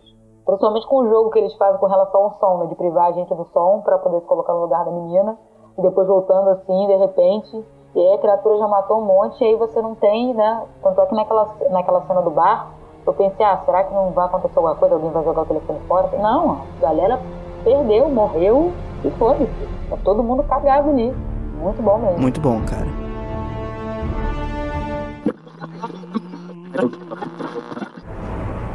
E aí a gente já vai pra ilha, né? E que tem aquele desenrolar da frequência de rádio. Aí, Lucas, eu queria saber, eu acho que o Lucas e o Fábio, não sei se a Luísa é tão ligada assim, eu não lembro, nessa questão de sci-fi. Esse filme, ele não dá um. Ele não bota a berola do PL no sci-fi, não. A berola do porque pé? Tem ele essa, essa, joelho, cara. É, porque ele tem essa questão de invasão alienígena, né? Que eu acho que eu sei que não é só isso, mas tem esse lance da frequência também, de certa forma, esse construto é, interferir de certa forma na criatura. Ele é, é melhor do que aquela porra daquele filme que a gente isso. viu. Como é que é o nome daquela porra? Não sei o que, do espaço. Aquela porra daquele filme chato da Amazon. Já é melhor do que esse filme. É o Vênus. É, é a Vastidão da Noite. Né? Ah, é, a Vastidão da Noite. É, é melhor do que é, esse são, é, são, são filmes bem diferentes assim, mas é, eu acho que sim, pega no questão da, do sci-fi, porque no primeiro filme ele dá pistas né, de estabelecer quem são essas criaturas, e nesse filme aqui ele, ele também ele não fala, ele não é expositivo, mas ele deixa claro, né? Tipo, no começo do filme você vê ali, ah, o, tem uma, sei lá, uma bomba, explodiu um prédio em algum lugar, e aí você vê que isso é no mundo inteiro. E aí você vê que o metal cai em alguma coisa ali, um meteoro, uma espaçonave, sei lá o que é aquilo. Esse filme cai... poderia se passar nos anos 50 tranquilamente. é, bem, bem é, isso mesmo. Os monstros são, dessa época são comunistas, velho. Os monstros são comunistas ali. e aí, né? É, inclusive, eles estão nos escutando. tipo, tem esse lance, né? Tinha esse lance do Sputnik, né? Estão nos, estão nos ouvindo. É, tinha, tinha esse lance, né, dos anos 50, dos anos 50, eu acho, né, do Sputnik que está nos ouvindo. Tinha um negócio assim. É, tipo, é, pode ser, pode ser também. Mas o, o, o fato deles virem do espaço, né, isso tá bem claro. Tem essa questão que o Sérgio falou, da, da comunicação e tal. Eu acho que sim, pode ser considerado uma ficção científica, mas ela, ela não é expositiva e é só pra, sabe, complementar o filme, entendeu? Que eu acho que faz, faz bem feito. É muito bom. E aí a gente descobre que tem essa antena que pode amplificar o som e eles veem uma oportunidade é, de utilizar essa frequência para poder atingir mais criaturas possível, né? E ser, possíveis e ser uma arma contra essas criaturas. Que até então, o próprio Peak Blinders lá, ele fala que nunca viu ninguém matando uma criatura dessa, né? E no primeiro filme ele estabelece que ela tem tipo uma, uma é uma casca, né, uma armadura que protege. Então você só consegue matar quando ela abre aquele carão lá dela, que é, cara, eu vou te falar, um dos meus receios era mostrar a criatura nesse segundo filme. E eu falei com o Fábio antes de assistir. Falei, cara, não sei se vai ser legal, não sei se vai ser legal. O Fábio falou, vai na fé, assiste que faz sentido. E cara, muito legal.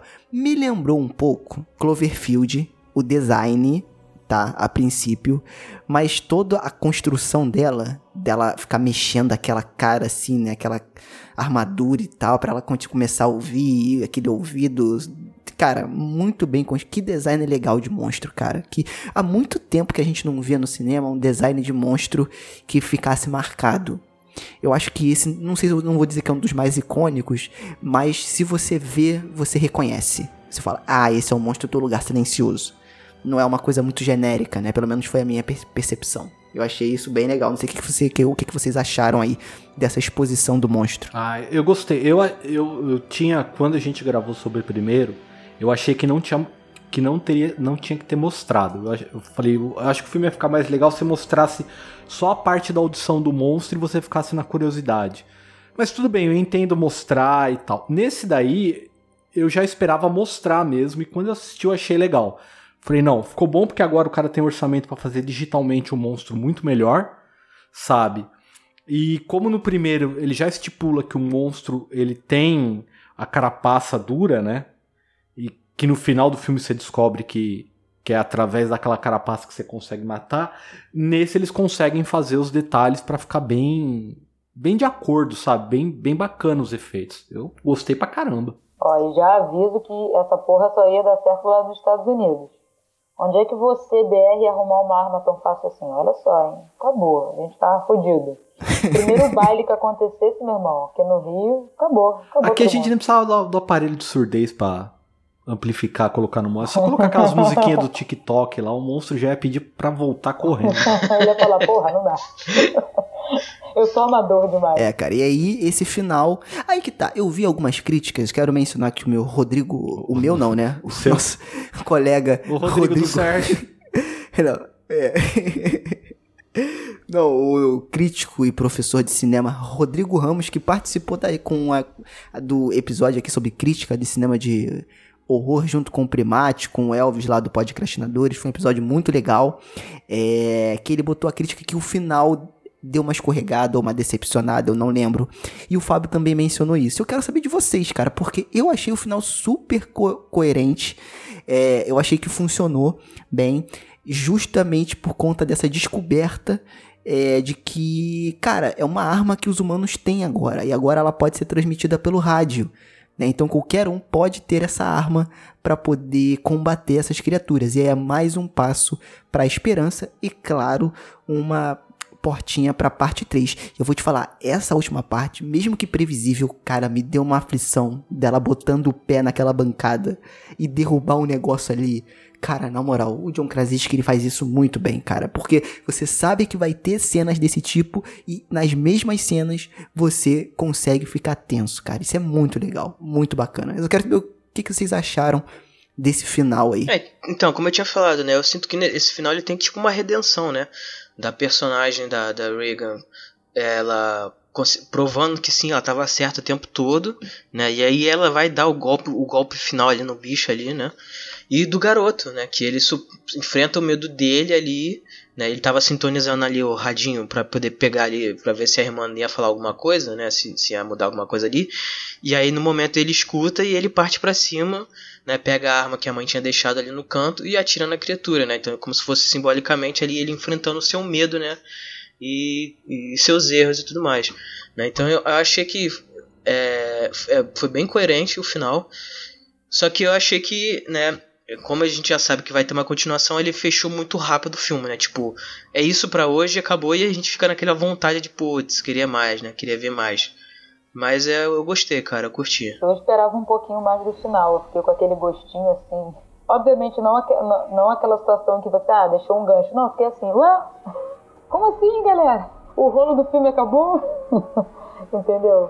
Aí eu acho que realmente, gente, deu, deu muita cara. Queriam colocar tudo isso já, mas não deu. E aí nos brindaram com essa continuação que não era necessária, mas que bom que veio, porque é um filme bem bacana. E aí eu acho que tá mais do que evidente que vai, puxou ali tudo que tem direito pro terceiro filme. Eu, não que eu achasse que tivesse que, ah, agora todo mundo vai sentar para jantar, feliz assim né? Mas não sei, eu acho que foi bem abrupto. Sim, é, eu acho que me deu uma impressão de que agora o jogo virou, queridinha. Olha, Esse é velho, né? Eu sou, eu, tô, bem, eu sou bem cringe, bem, né, cara, essa parada. Eu puxo muito meme velho. Entendeu? Exatamente, eu levanto essa bandeira aí. É, mas eu acho que agora, a parte 3, eu acho que vai ser a união dos humanos. Finalmente, hein, galera? Vamos é, agora que descobriram. é, agora que descobriram essa arma. Aí, essa é a minha única preocupação. É, eu vou te né? falar, cara. Dessa segunda, terceira parte escalar hum. demais o filme, né? Pra uma outra, uma outra coisa. Ainda mais porque acho que, se não me engano, o John Krasinski, pelo menos na época que a gente tinha visto, ele não ia dirigir a parte 3, né? Então, enfim, eu não sei como é que vai ser. Essa medo, é a minha preocupação. Medo.com. Aí, pronto. Aí pronto. Agora então eu já, já deixo aqui registrado o meu receio. É, agora eu já deixo aqui registrado o meu receio, porque se não é o John Krasinski dirigindo, por que, que eles fazem isso, cara? O cara faz o primeiro, o cara faz o segundo, por que, que ele não é fecha um o terceiro, é cara? Canalha, ele chega, Porra, ele, produtora, ele, vai ele cagar a produtora. Você provar, entendeu? Do fruto proibido, e depois ele te larga, ele vai pegar outra. É o que ele faz os diretores malditos. Porra, cara, isso é sacanagem, cara. Dessa, né? Tomara que mude de, de ideia. Mas tomara que mude de ideia, pô, pô, Fecha aí a trilogia. Se quiser fazer um spin-off, faz contra o diretor, não me importa, dane-se. Mas, pô, fecha é, a trilogia aí, cara. Pô, vai ser legal. Hum. Fábio, fala aí a tua impressão sobre o final, o final, que você falou que não curtiu algumas coisas. Eu quero entender um pouco é, o teu é porque, ponto de assim, vista aí. O filme, ele termina o, o primeiro ele termina daquela maneira em que você fica meio que interpretativo, cada um teve uma ideia. Sai o segundo filme, então ele você volta pro primeiro filme e fala, então tá. Então ele teve um final é, que não é interpretativo, foi aquilo. Esse segundo filme ele fez a mesma coisa, só que você sabe que vai ter um terceiro. Então, a partir desse momento que ele cria esse cliffhanger para um terceiro filme, eu acho que ficou uma coisa muito como se fosse uma série, entendeu? Olha, terminou esse episódio. No próximo episódio você vai ver o que vai acontecer. Só que como é um filme e o filme ainda vai ser lançado daqui dois anos, cara, é um espaço muito grande para esse tipo de final, eu acho. Se o filme já tivesse sido feito e, e só faltasse, ó, nós vamos lançar o 3 daqui vai lançar o ano que vem já, tudo bem. Eu ainda acho um prazo longo, mas tá, um ano. Agora, para dois anos, cara, eu acho muita coisa pra esse tipo de final. Eu acho que eles poderiam ter colocado uma coisinha a mais, a menina, sei lá, falando alguma coisa com o cara, ou mostrando a, a, a mãe chegando na, na beira do cais, entendeu? Porque a gente sabe que o terceiro filme vai começar com eles ali na ilha, entendeu? Sabe? Provavelmente vai ser. Talvez dê um pulo.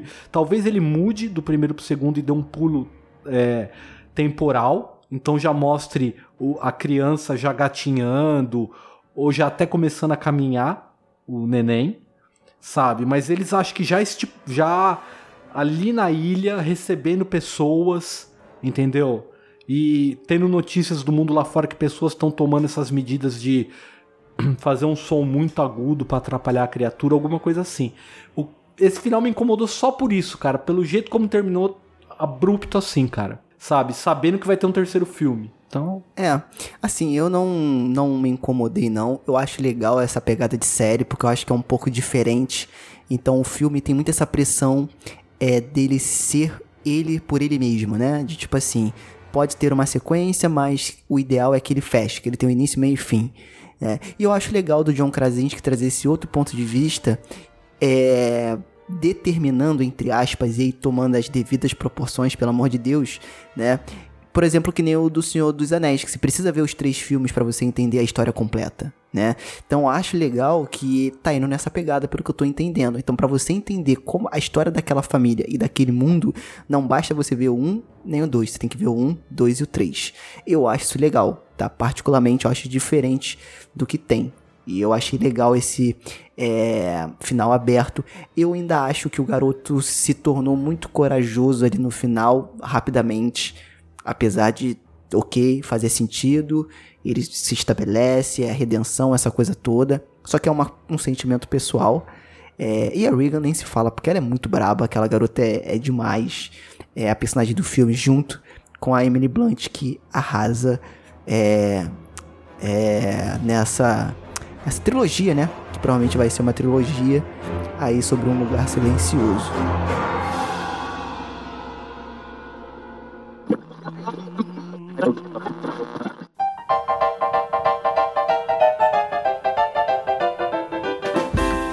Então é isso, minhas amigas e meus amigos. Então, mais uma vez, assista se você não assistiu. Se você chegou até aqui sem assistir Um Lugar Silencioso, assista, porque mesmo com esses spoilers aqui, é, vale muito a pena você assistir, porque assistir esse filme é uma experiência diferente.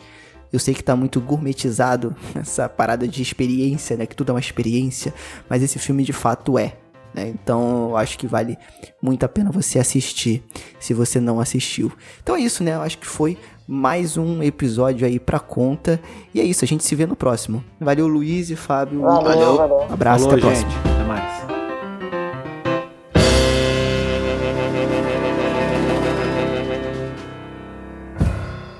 And to our friends of the radio audience, we bid a pleasant good night.